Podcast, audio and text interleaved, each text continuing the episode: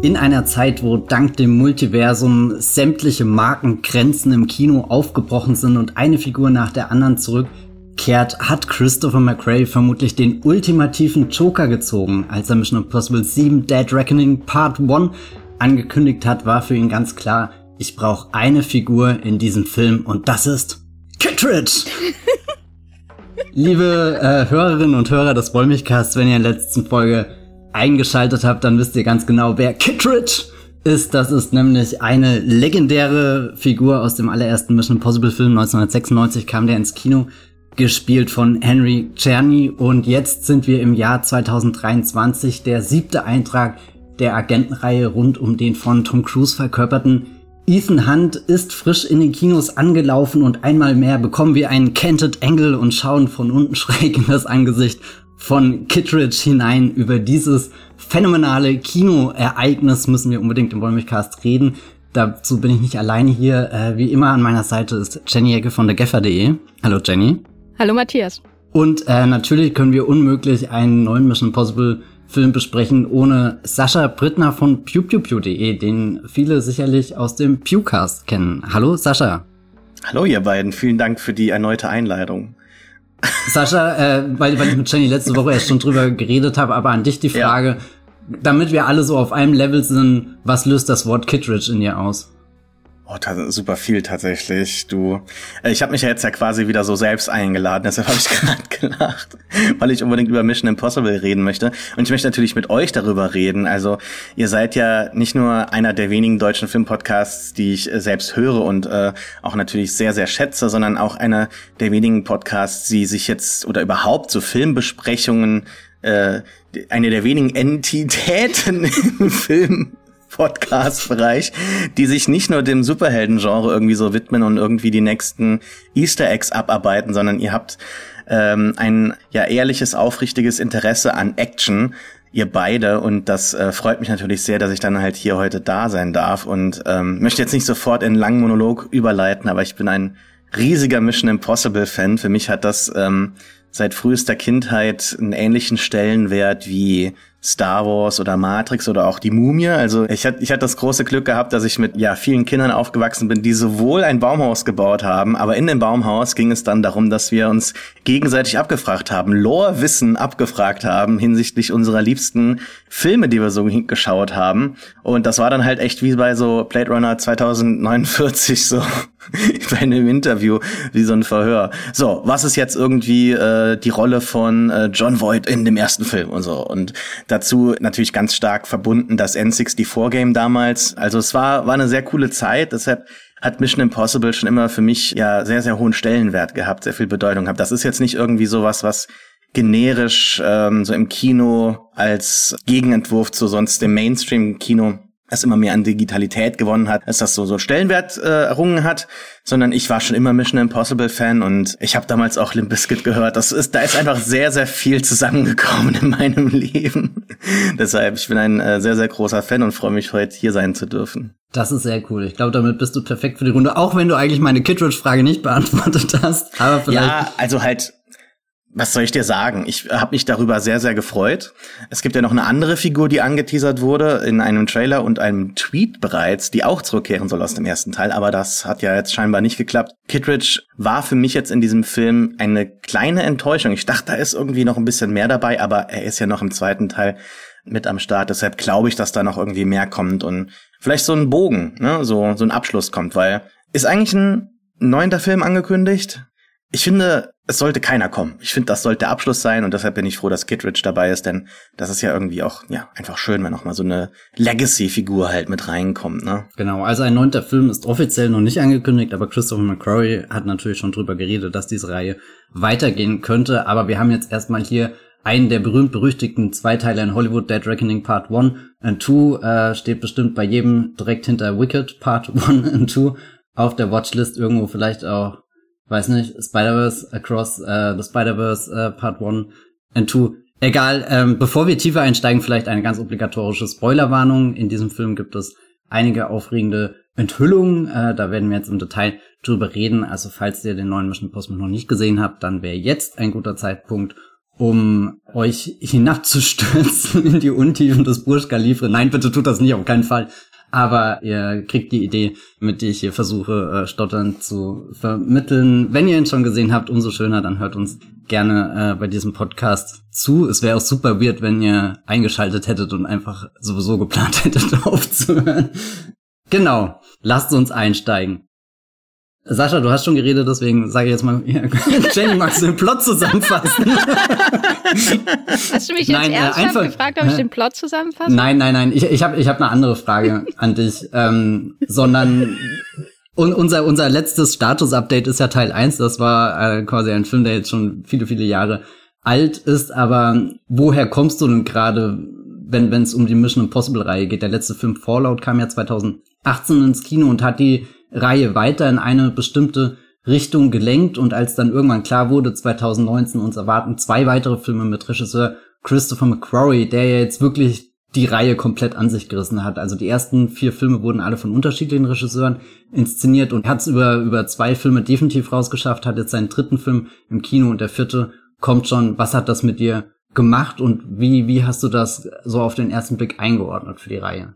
Also mein Verhältnis zu McQuarries Film für die Mission Impossible-Reihe ist ein bisschen zwiegespalten. Äh, wir haben ja auch damals zum Start von Fallout einen Podcast gemacht und damals fühlte ich mich noch so wie die ultimative Mission Impossible Außenseiterin, äh, Heretikerin könnte man fast sagen, weil ich nicht äh, damals dachte, dass es der beste Actionfilm aller Zeiten ist, was ja aus vielen Ecken des Internets kam und ich habe es auch so in Erinnerung, dass ihr beide sehr begeistert wart von Fallout und ich so ein bisschen das Gefühl hatte, dass diese Stunts zwar schön und gut äh, sind, aber mir irgendwie diese Filme an sich zu zerfahren werden, zu äh, lang auch teilweise und dann auch die Stunts, so schön sie angekündigt werden, dass da so der finale Schliff, die Perfektion teilweise fehlt. Also zum Beispiel dieses komische Gewitter oder was das war bei dem Halo Jump und diese hässlichen Berge zum Beispiel im Finale von Mission Impossible Fallout.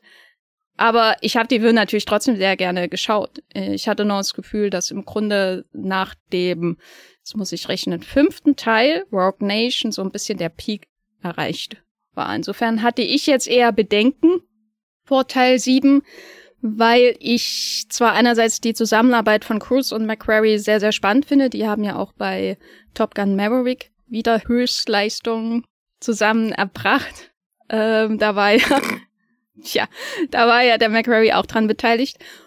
Andererseits habe ich eben auch Angst gehabt vor der immensen Laufzeit dieses Films für einen Actionfilm, vor dem Gedanken, dass da ein Zweiteiler kommt. Das hat mir ehrlich gesagt schon bei Fast and Furious 10 beziehungsweise Fast X gereicht dieses Jahr. Und es hat mir auch bei Across the Spider-Verse gereicht, dass diese Filme gar nicht mehr vollständig sind, dass wir jetzt zurück im Jahr 2012 sind, wo Franchise-Finals oder sowas in der Art gezweiteilt werden. Ich dachte eigentlich, das haben wir hinter uns. Insofern war ich äh, vorsichtig in meiner Vorfreude. Aber Matthias, du warst doch bestimmt geheilt bis zum geht nicht mehr und hattest einen Fuß schon auf dem äh, im übertragenen Sinne äh, Gaspedal deines Motorrads, äh, um äh, äh auf die Rampe zu fahren.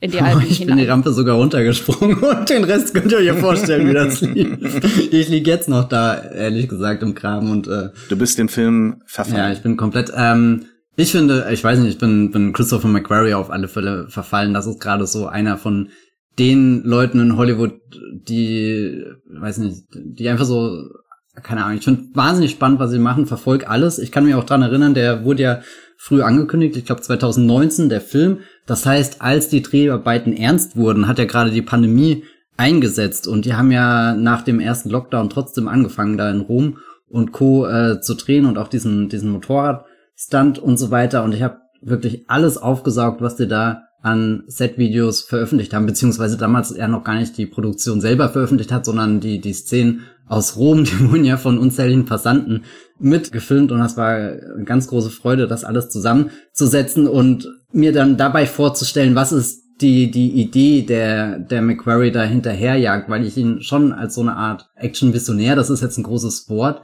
sehe, aber jeder seiner Actionfilme kommt schon mit einem Versprechen, dass da was Größeres im Gange ist, was ich zum Beispiel gerade bei den neuen Fast and Furious Filmen vermisse, da gibt's jetzt zum Beispiel im, im Zehnten kein, kein überlebensgroßes Bild, obwohl da ja tausend überlebensgroße Bilder theoretisch drinnen äh, stecken, aber keins, was sich wirklich eingebrannt hat, außer vielleicht einfach die allerletzte Einstellung, weil die auch einfach mega ist. Also der Film reißt wirklich in so einen harten, harten, harten Cliffhanger-Moment ab. Also das heißt, über dieses Bild stolpert man, ob man will oder nicht. Aber ansonsten hat er ja auch gigantische Setpieces, aber schiebt seine Figuren alle nur noch da durch und das auch mit so, so einem Desinteresse fast irgendwie. Dom Toretto schafft das schon irgendwie und, und wir wollen eigentlich nur schauen, wie er den, den Gang einlegt, irgendwie da um die Kurve driftet und, und dann läuft das alles. Das sind keine Hindernisse mehr im Weg. Und bei McQuarrie habe ich das Gefühl, er tritt einen Schritt zurück und denkt sich wirklich das verrückteste Labyrinth für seine Figuren aus oder, oder eine richtig fiese Falle und dann lässt er sie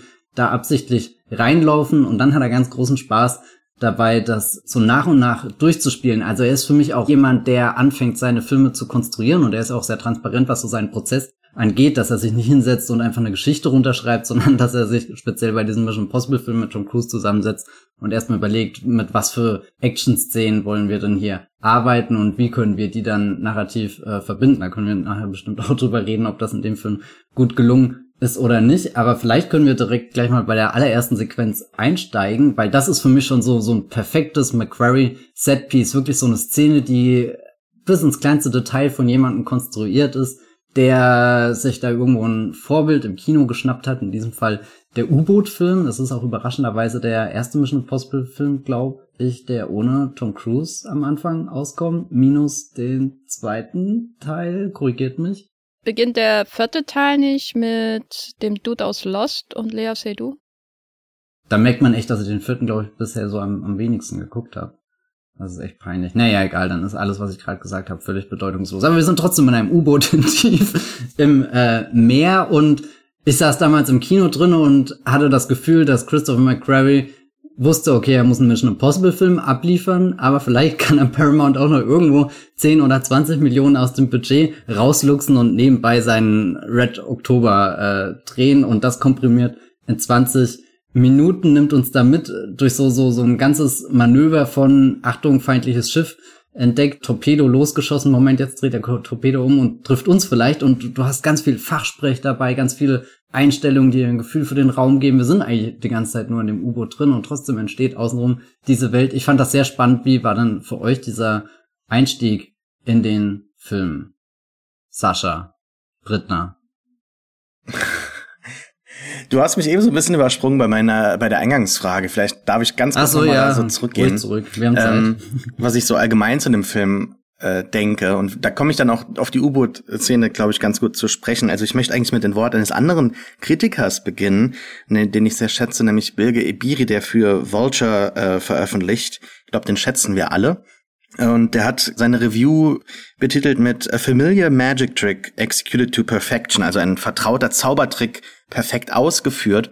Und so nehme ich tatsächlich auch diesen Film hier wahr. Also ich bin insgesamt wohlgesonnen äh, all dem hier gegenüber und bin auch als großer langjähriger Fan immer noch dabei. Aber ich glaube, dass ähm, hier sich doch schon einige Ermüdungserscheinungen ganz deutlich zeigen und dann vielleicht auch solche Sequenzen reinkommen, die eigentlich gar nicht so reinpassen hier, denn die auch vielleicht den Film so ein bisschen derailen, um jetzt bei der Zugmetapher zu bleiben oder so. Also, dass da einiges entgleist.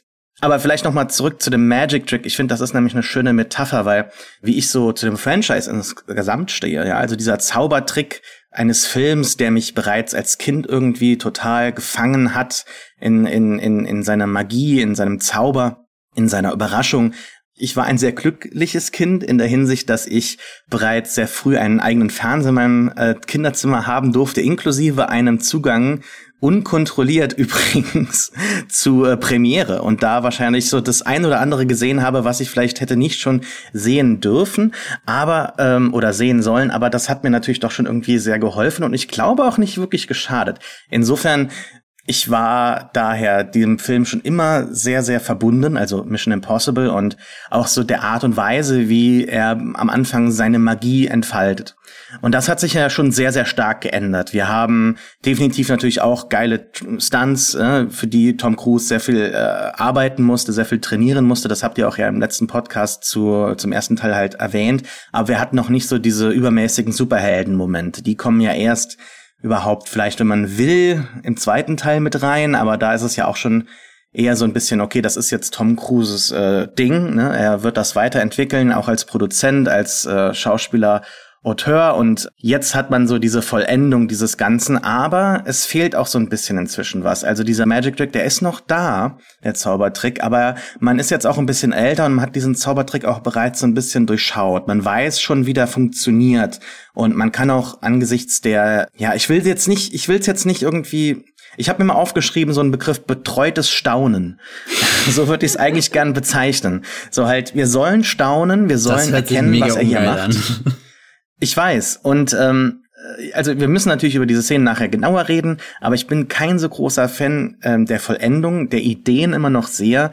Insofern, ich möchte mich eigentlich immer noch verzaubern lassen und ich, äh, so ganz kann man diesem Charme des Ganzen natürlich auch nicht irgendwie entrinnen. Man möchte unterhalten werden, man ist da immer noch vielleicht Kind manchmal, aber schafft dann doch nicht mehr so ganz zurück den Schritt zu dem Ursprung. Aber der Ursprung des Films ist ja diese U-Boot-Sequenz. Und was ich jetzt gehört habe, ist, dass die erst im Nachhinein drangesetzt wurde an die Anfangssequenz des Films. Und so sieht sich das auch. Ich finde, die passt hier überhaupt nicht rein, weil man dadurch die ganze Zeit weiß, was die Entität ist, was die Entität kann. Und man ist die ganze Zeit den Figuren voraus, was durchaus vielleicht auch ein spannendes Element war, für den einen oder anderen, für mich aber leider nicht. Das hat mich irgendwie sehr rausgenommen. Und ich habe die ganze Zeit gewusst, okay, wann auch immer der Film endet, man wird wahrscheinlich zu diesem U-Boot tauchen. Und selbst das hat man jetzt nicht mal geschafft.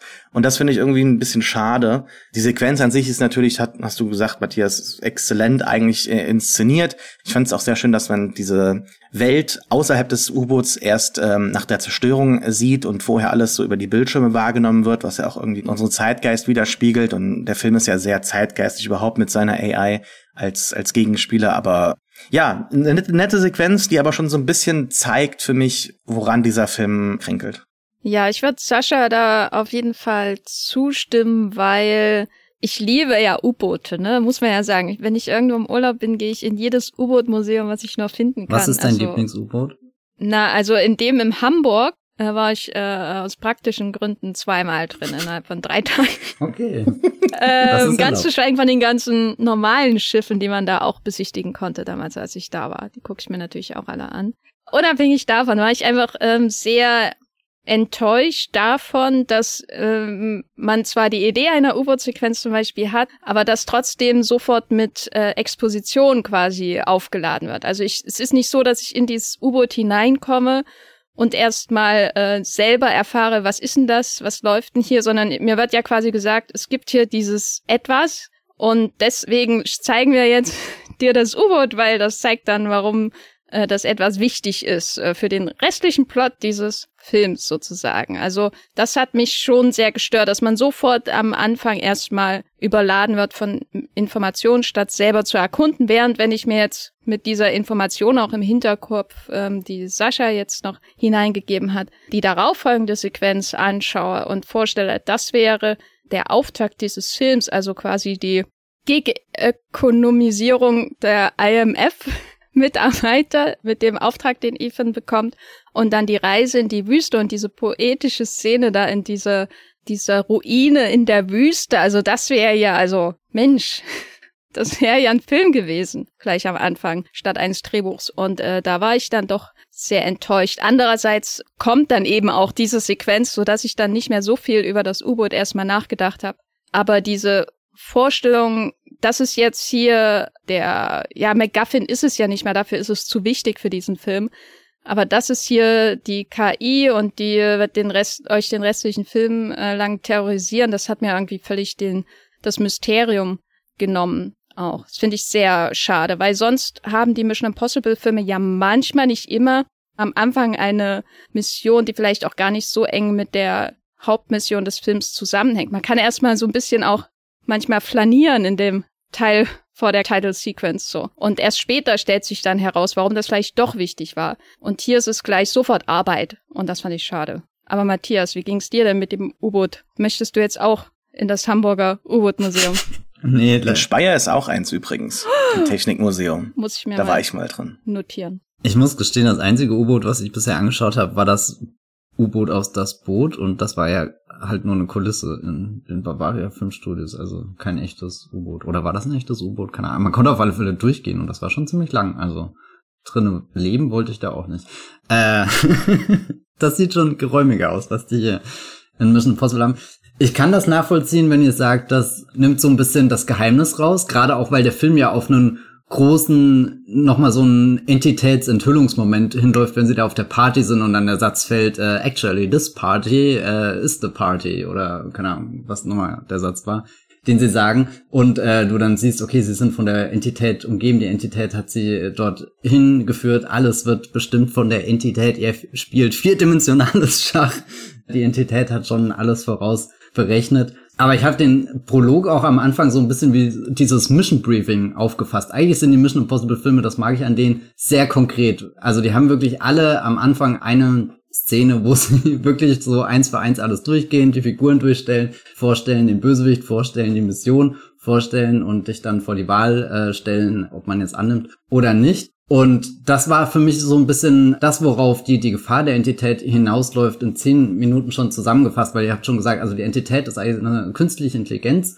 und Mr. Äh, Mr. Mr. McQuarrie, Mr. Christopher McQuarrie stellt sich diese künstliche Intelligenz als sehr gefährlich vor und denkt das dann auch gleich den Schritt weiter. Was ist, wenn die wirklich alle Informationen kontrollieren kann und du dann einfach nicht mehr unterscheiden kannst, was jetzt Fake News ist und was echte News ist? Das ist noch ein fast schon banales Beispiel, weil er treibt das ja sogar auf die Spitze, dass man in diesem U-Boot gar nicht mehr unterscheiden kann, was Wirklichkeit ist und, und was einfach nur auf diesen Bildschirmen, auf die wir da drauf schauen, inszeniert ist. Und das U-Boot ist eigentlich schon ein super praktischer Schauplatz, um das wirklich auf die brutalste Art und Weise zu demonstrieren. Also abgesehen davon, dass du da wie viel Meilen auch immer unter dem Meeresgrund bist, bist du ja auf die ganzen technischen Geräte angewiesen, dass dein Sonar und alles funktioniert, dass die Hierarchien äh, funktionieren, dass die, die, die Leute funktionieren und, und, also so, weiß nicht, du, du, du kannst da nicht rausgucken. Du hast kein Fenster, wo du vor dir irgendwie schön die Strecke siehst und dann sagst, naja, Achtung, da hinten kommt ein Berg, da fahren wir jetzt mal außen rum, sondern du, du kriegst Informationen immer nur schon irgendwie so aus zweiter Hand und deswegen glaube ich haben U-Boot-Filme auch sowieso so so so eine doppel oder gleich so ein doppeltes Gefühl für Gefahr, wenn du da eintauchst und hast gleich ein mulmiges Gefühl, oh Gott, wo geht diese Reise hin? Also selten ist so diese diese Ungewissheit so greifbar und dann wird halt gleich dieser Streich gespielt, nee, die Entität hat sich dieses ganze Szenario ausgedacht. Im Endeffekt könnten hier auch schon die Wände wegklappen, wie in diesen vielen anderen Inszenierungen, die wir in Mission Possible schon gesehen haben, wo sich dann rausstellt, nee, das war alles nur ein Set. Und ich habe sogar eine Sekunde drauf hingefiebert, dass ich dachte, wir sind gar nicht wirklich in einem U-Boot, das ist alles nur eine Idee. Okay, es gibt so die paar Shots, die uns außenrum durchs Wasser führen. Und auch die erste Kameraperspektive ist ja wie, wie so ein Tauchgang, der uns schon sagt, nee, das ist wirklich unter Wasser, aber trotzdem dieser, dieser abgeschlossene Raum und um uns rum entsteht eine ganze Welt mit, mit Höhentiefen, mit warmem, kaltem Wasser, weiß nicht, mit Eisschollen, die da oben schwimmen, mit einem U-Boot weit in der Entfernung und dann ist es auf einmal weg. So wie später in dem Film in Echtzeit Figuren irgendwie aus Überwachungsaufnahmen raus radiert werden. Das war auch so eine ganz spannende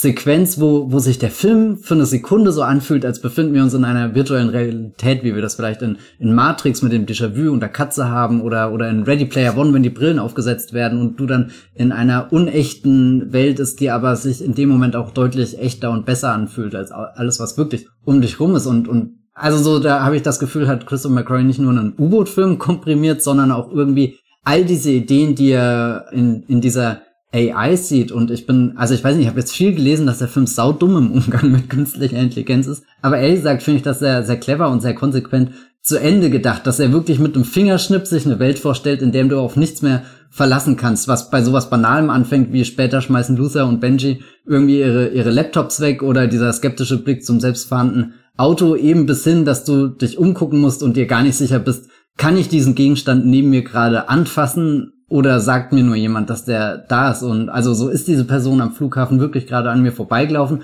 Oder habe ich mir das nur eingebildet? Oder oder wurde sie eben schon schon wieder raus äh, radiert? Und und ich weiß gar nicht, ob das was ist, was ich unbedingt einen Mission Impossible Film brauche, aber ich finde es spannend, mich in diesem äh, Gedankenspiel zu verlieren. Und, und deswegen sind diese ersten zehn Minuten oder wie lange die Sequenz geht, ein, eine sehr effektive Demonstration davon, was, was diese Entität ist und vor allem ich meine, Christopher McCray ist ja wirklich nie verlegen, wenn es um seine Kinovorbilder geht. Und wenn wir irgendwie einen fiesen Roboter haben, der den Menschen einen Streich spielt, dann ist er ja vermutlich 2001 so immer die erste Referenz. Und in 2001 ist ja das Interessante, du hast diesen, diesen kleinen roten Punkt in Hell, äh, der da der, die zwei Astronauten in Bedrängnis bringt und raus ins All katapultiert und so weiter. Und, und dieser Hell ist ja immer sehr, sehr zurückgenommen, sehr kontrolliert, sehr neutral. Und das macht ihn irgendwo auch unheimlich und macht es am Ende dann auch unerwartet berührend, wenn er Hänschen klein oder so äh, singt, was dann ja eigentlich nicht auf sein Profil passt. Aber dieser Hell hat unglaubliche Macht, aber wirkt fast schon greifbar. Also wie, er hatte ungefähr die Größe von einer Bowlingkugel.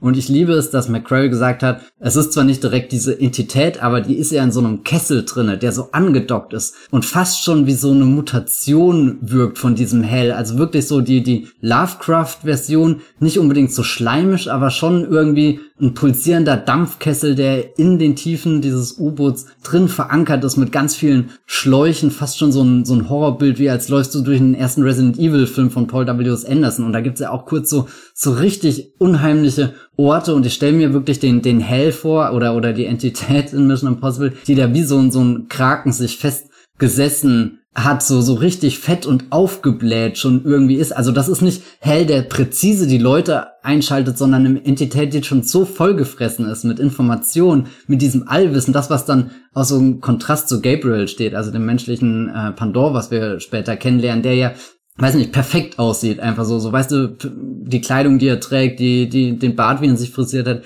die Frisur, weiß nicht, ich finde das Ding richtig unheimlich und dann, dann dreht er auch die Kamera so, wenn er auf ja, das aber zugeht Matthias, und zurückgeht. Das ja, äh. Das Problem ist ja, dass du dir die Entität gar nicht vorstellen musst, sondern sie wird dir gezeigt. Also die Entität als allsehendes Auge ist ja, oder die, die künstliche Intelligenz als allsehendes Auge ist ja kein neues Motiv, aber es dann tatsächlich als digitalisiertes Auge auf einem LCD-Screen abzubilden, das ist halt schon saudumm. Also da kann ich nicht drüber rum. Und halt seine Stimme auf Erden Gabriel zu nennen, ist halt auch mega doof. Aber von jemandem, der schon mal eine E-Mail an Max at Job geschickt hat, von dem ist vielleicht nicht mehr zu erwarten. Dem ist das vielleicht sogar sogar zu verzeihen und vielleicht sogar als Feature auszulegen. Also ich mache jetzt Spaß. Ich finde so die die Entität oder AI als ähm, ultimativen Widersacher, der alle möglichen, die da noch kommen können in Sequels, total geil, dass das alles so umfasst, zusammenfasst, auf den Punkt bringt. Also alles, was man Hand so in den Weg stellen könnte, äh, ist, ist somit eigentlich effizient wie effektiv im angedeuteten Finale dieser Figur inne aber auch natürlich ultimativ der perfekte Endgegner für Tom Cruise selbst. Ne? Also diese künstliche Intelligenz, die jetzt buchstäblich hier thematisiert wird und personifiziert wird, kann eigentlich nur durch so den letzten pragmatisch agierenden Superhelden in Person verhindert werden, was natürlich als Person Tom Cruise auch wieder nicht ganz unproblematisch ist, finde ich, aber so als äh, Mission Impossible Film irgendwie doch schon sehr viel auf den Punkt bringt. Also ich finde es ziemlich geil, aber ich finde es auch ziemlich dumm. Wie findest du es denn, Jenny? Geil oder dumm? ich meine, dumm kann auch schön sein, aber ich finde sie nicht schön. Ich finde sie äh, ästhetisch gesehen holt dann nicht viel raus aus der Entität. Ich meine, Kubrick hat ja gut vorgelegt. äh, und ich finde das dann auch so peinlich, irgendwie dann später in dieser John Wick Gedächtnissequenz in Rom, wenn da so die Lasershow an, an diesen Bannern äh, da diese Entität irgendwie zeigen soll. Also ich finde es irgendwie peinlich, aber gleichzeitig finde ich es auch irgendwie cute, dass er sowas Offensichtliches macht. Das kann ich dem Film nicht übel nehmen, dass sich da, da aus diesen vielen, vielen kleinen Punkten ein Gesamtes ergibt, so wie das eben auch mit allen Teilen dieses Plans der Entität letztendlich dann auch funktioniert. Ich habe aber das Gefühl, er ist selber unentschieden, wie er überhaupt damit umgehen soll ohne den Zuschauer oder die Zuschauerin zu überfordern. Und deswegen hat man einerseits eben diese Entität als äh, gesichtslose Allmacht und auf der anderen Seite hat man äh, Gabriel als ja Botschafter auf Erden, der aber gleichzeitig auch so eine an den Haaren herbeigezogene Beziehung zu Ethan Hunt haben muss. Und das nehme ich der Reihe schon sehr übel, dass sie jetzt so auf ihre späten Tage dann doch noch in der Backstory von Ethan Hunt herumkramen muss, obwohl die so schön undefinierbar und ungenau und einfach eigentlich uninteressant für die Reihe war, weil Tom Cruise rennt in dieser Reihe, es geht immer vorwärts, eigentlich geht es nicht um die Vergangenheit dieser Reihe. Und jetzt er auf rennt einmal. so schnell, dass er in der Zeit zurückreist. ja, das brauche ich nicht. Und dieses Hin und Her immer, also auch dieses, dass er sich verlassen muss auf diesen Gabriel als visuelle Personifizierung der KI im Grunde ist für mich eben schon dann ein Armutszeugnis, weil er hat ja eben diese hin und wieder sehr guten Ideen, eben diese ganze Flughafensequenz, die gehört für mich schon zu den Höhepunkten des Films, die fand ich äh, in ihrer Inszenierungen im Arrangement der verschiedenen Figuren, in der ähm, Orientierung auf diesem Flughafen, den verschiedenen ja, Flügeln dieses Flughafens, dann der Gepäckabteilung, den Innereien des Flughafens, die man normalerweise nicht zu sehen bekommt. Das war alles, fand ich großartig. Das ist eines der besten Setpieces, die McQuarrie bisher zustande gebracht hat, eben weil es nicht darum geht, Tom Cruise nur bei einem Stunt zu zeigen, sondern wirklich so wieder so dieses Ur-Mission Impossible-Gefühl ähm, zurückzuholen, wie damals in Prag. Und da gibt's eben diese wunderschönen Szenen, wo Menschen auf den Aufnahmen verschwinden. Und das ist ja wirklich mal eine Visualisierung der Macht dieser KI. Eigentlich brauche ich da den Gabriel gar nicht. Und dann setzt er aber im späteren Teil des Films so stark wieder auf Gabriel als der Exposition Master dieser allmächtigen äh, in, künstlichen Intelligenz, dass es für mich dann schon wieder sehr konventionell wird. Also ich hatte das Gefühl, da hat jemand äh, zu viel Save the Cat gelesen oder so und wollte uns nicht überfordern. Was ist Save the Cat? Das große Drehbuch-Manual ah. äh, von Sid Field oder wie hieß er? Ich weiß nicht mehr. Mhm, ich glaube schon, ja. Wollen wir denn noch weiter über KI reden oder über Action? Vielleicht lieber über Plot. also ich fand ja diesen Film sehr zäh. Ich fand ihn sehr schwerfällig. Und diese langsame Plotentwicklung äh, hätte ja eventuell sogar noch langsamer sein können, weil diese angedeutete Geschichte in der Vergangenheit sollte womöglich sogar, habe ich jetzt mitbekommen, eine längere Sequenz sein. So ähnlich wie jetzt in die 5 be äh, bekommt Ethan Hunt dort eine verjüngte, also digital verjüngte Eingangssequenz, in der dann dieser Konflikt der beiden Figuren noch irgendwie breiter dargelegt wird. Wäre natürlich jetzt auch irgendwie ja vieles, was was der Film jetzt erzählen möchte und viele, vieles, was aktuell auch Tom Cruise, glaube ich, so auf dem Herzen liegt, äh, wäre das so. Also damit, hätte man viel betrogen, glaube ich. Ich würde mal gerne fragen, wie euch so der Film überhaupt unterhalten hat, weil es ist eigentlich inzwischen nur noch so ein Warten auf die nächste große Sequenz an Action, finde ich, weil man hat da manchmal so zwischendrin so Labersequenzen, die man eigentlich auch gut und gerne überspringen kann.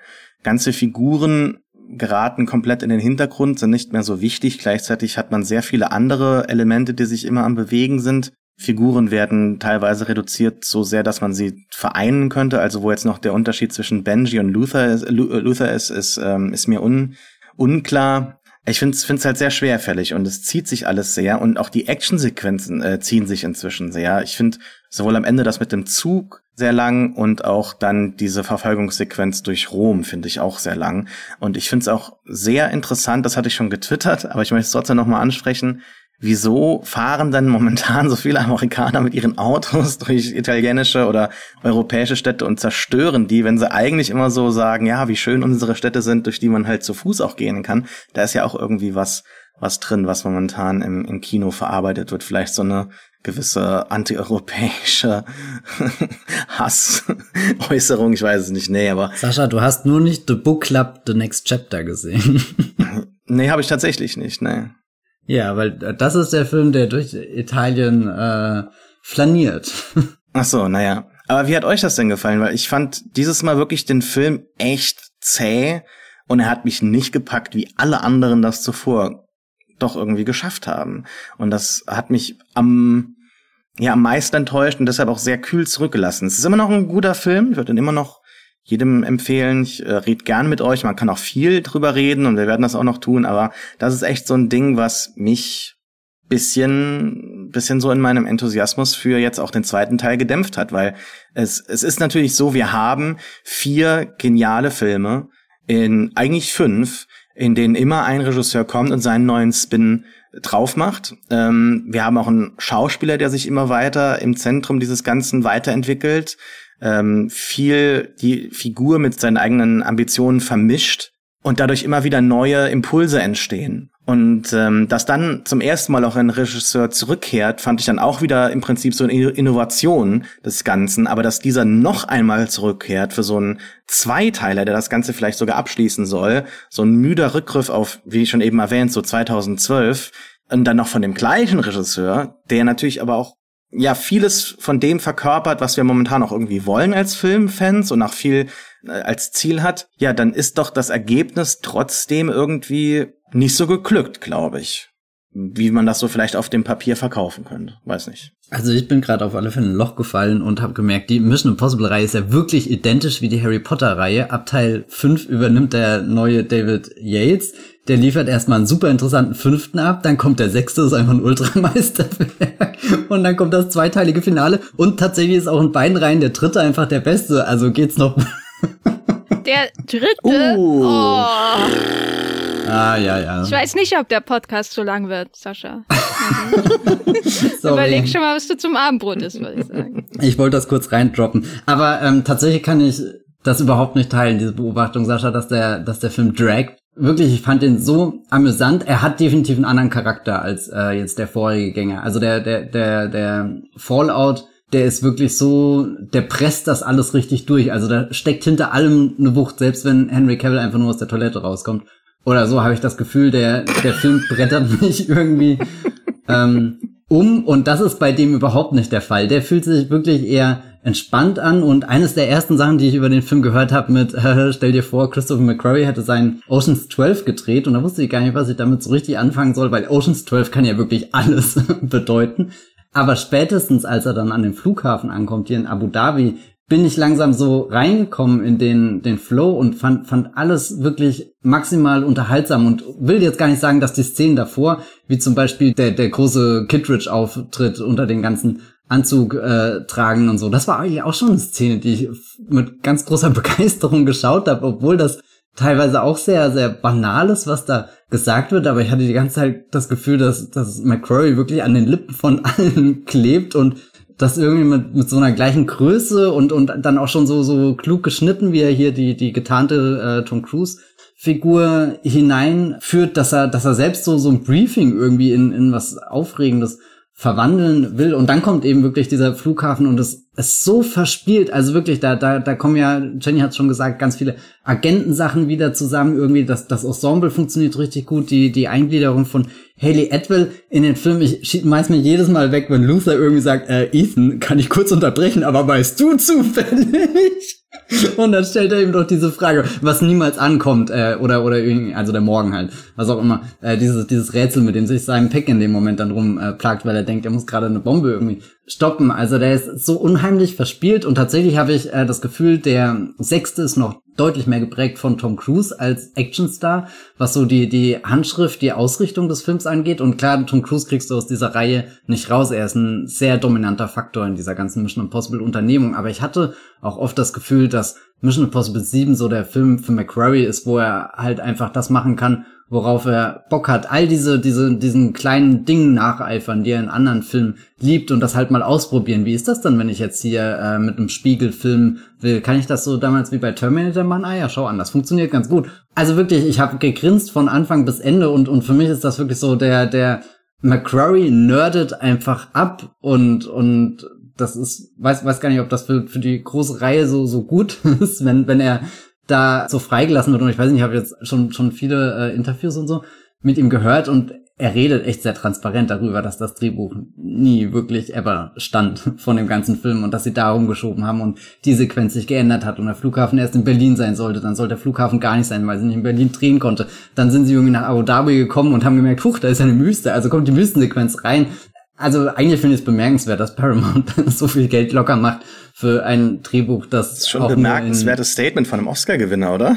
Ja, ich weiß nicht, aber die Szenen, die dann drin sind, die, weiß nicht, da, da stecken so viele Ideen für mich drin, auch die, die Rumsequenz, Sascha, die du jetzt angesprochen hast, da wirklich, da überschlage ich mich genauso wie der, der, der kleine äh, Fiat da vor, vor Freude. Da Fiat 500, genauso ja. so gelb und munter die Treppe hinunter. Also allein wie, wie das Element eingeführt wird, dass äh, wir haben hier eine Diebin, ähm, Grace, äh, die Figur von Haley Atwell, die jetzt hier ganz neu eingeführt wird und in dem Flughafen-Setpiece wird sie ja als sehr raffiniert dargestellt. Sie findet da immer wieder einen Weg raus, äh, kann diese, diese ganzen äh, Gegenstände, McGuffins stehlen, in Taschen verstauen und so, hat für alles einen Plan. Und dann kommt aber ihr großer Ausbruch aus der Polizeistation und wir erfahren, und oder beziehungsweise mein Mindset war erstmal, okay, und jetzt geht's los, jetzt rasen wir durch die Stadt und der erste Twist ist irgendwie so, nee, sie kann gar nicht so richtig gut Auto fahren und der Film macht das nicht mit dem blöden Klischee mit ohne Frau am Steuer kann keine Auto fahren, sondern einfach, naja, mein Gott, sie tritt halt aufs Gaspedal und rast durch Rom und Rom ist halt klein und eng und verschlängelt viele Gassen, viele Passantinnen, die da rumlaufen, ganz viele Tische und Cafés. Natürlich nimmst du da irgendwie Zeug mit und dann kommt irgendwie so Tom Cruise, der Profi, neben dran und du denkst, naja, jetzt steigt ein und jetzt geht's richtig los. Und dann kommt diese, diese Sache mit den, den Handschellen und, und dass sie falsch rumsitzen und sich äh, richtig rum reinsetzen und dann putzelt das Auto und dann sitzen sie wieder falsch rum. Und ich weiß nicht, also da, das sind so viele Geschichten, die irgendwie diese Szene nebenbei erzählt. Und wenn ich jetzt direkt gegenüberstelle, weil man muss es einfach machen, weil der Fast and Furious vor ein paar Monaten kam und teilweise auch wirklich exakt die gleichen Straßen entlang brettert wie der neue Mission Impossible Film. Und Fast and Furious hat ja eine riesengroße Bombe, die durch die Stadt rollt, mitten auf den Vatikan zu. Also das ist ja eigentlich eine, eine phänomenale Idee. Das ist so eine richtige Fast and Furious Idee. Aber es mündet einfach in Fast and Furious nie wieder in diesen Bildern wie halt damals, wo äh, das Bild, Jenny, was du so liebst, wenn, wenn Dom äh, hier über die Autobahn drüber springt, fliegt, um äh, Michelle Rodriguez hier, wenn Diesel, wenn er sie da packt und mitten in der Luft drüber reißt und sie dann auf der anderen Seite landen irgendwie. Da, da kommt Fast and Furious für mich nicht mehr hin. Es fühlt sich alles sehr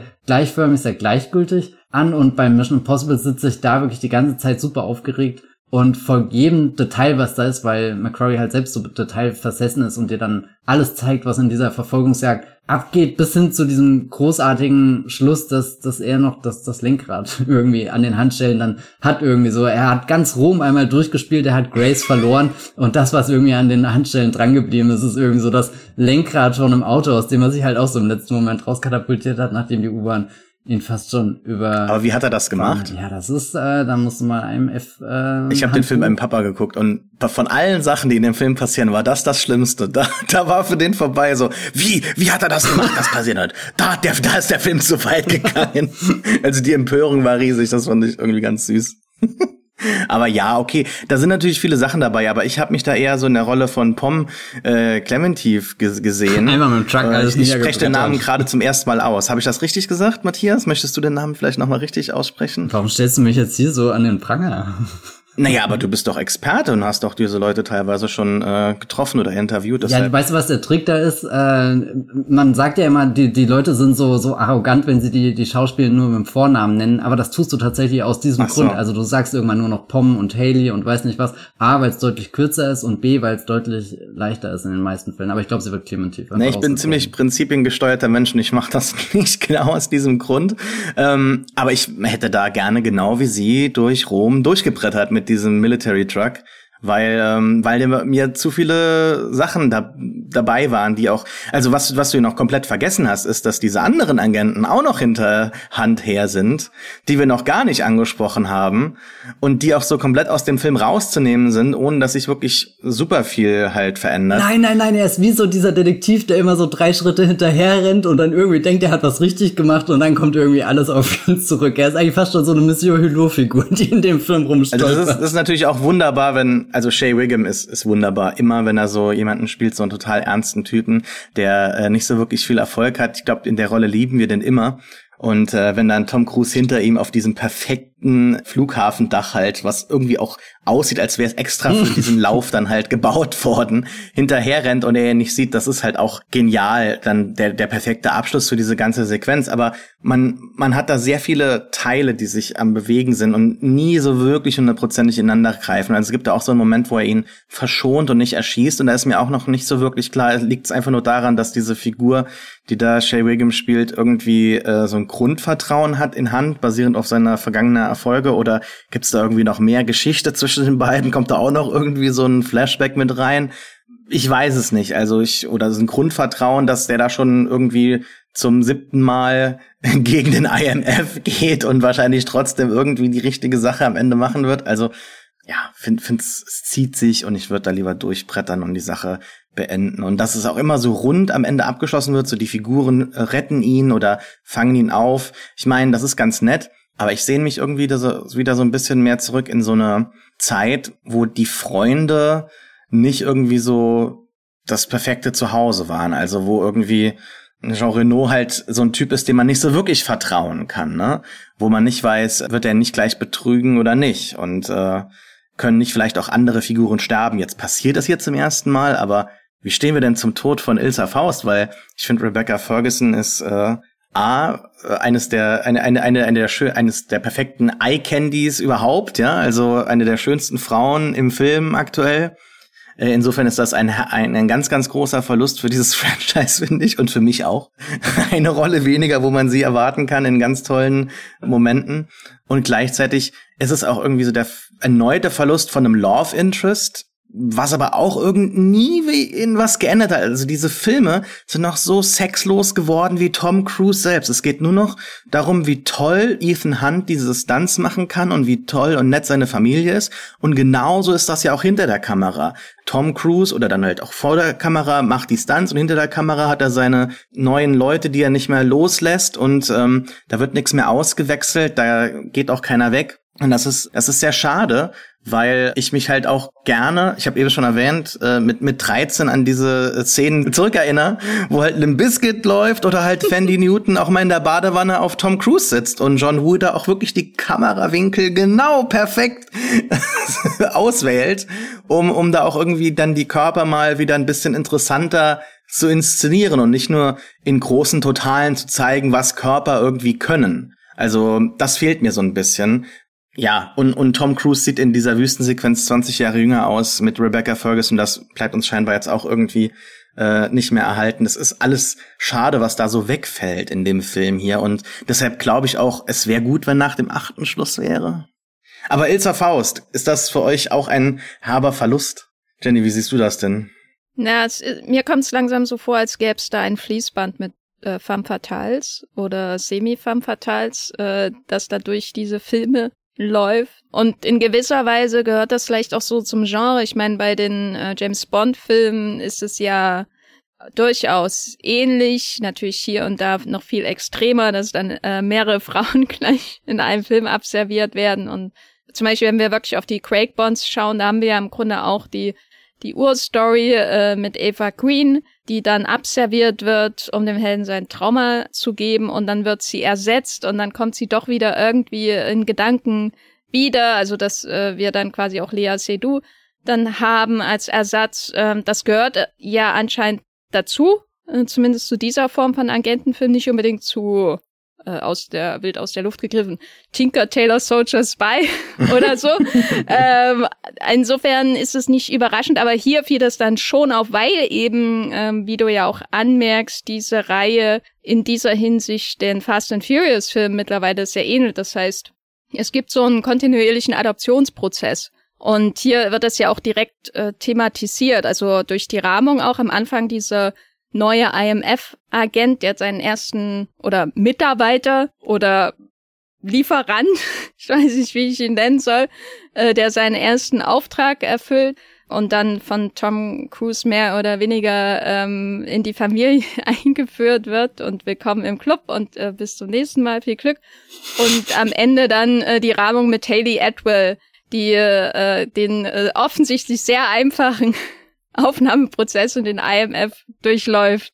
Und äh, das heißt, hier fällt das natürlich dann noch viel mehr auf, wie dieses Fließband aussieht, weil wir in einem und demselben Film innerhalb von wenigen Minuten einen sehr ähnlichen Frauentyp ähm, vorgestellt bekommen. Die äh, eine löst die andere sozusagen ab durch diese, sage ich mal, entsexualisierte Zuneigung, die Ethan Hunt zu seinen Teammitgliedern hat. Insbesondere eben auch zu den Frauen. Also ich würde zum Beispiel sagen, im letzten oder insbesondere im vorletzten Film gab es noch sowas wie eine ähm, semi-erotische Anspannung zwischen Rebecca Fergusons Figur und äh, Tom Cruises Figur. Das ist in den letzten Filmen dann immer weniger geworden.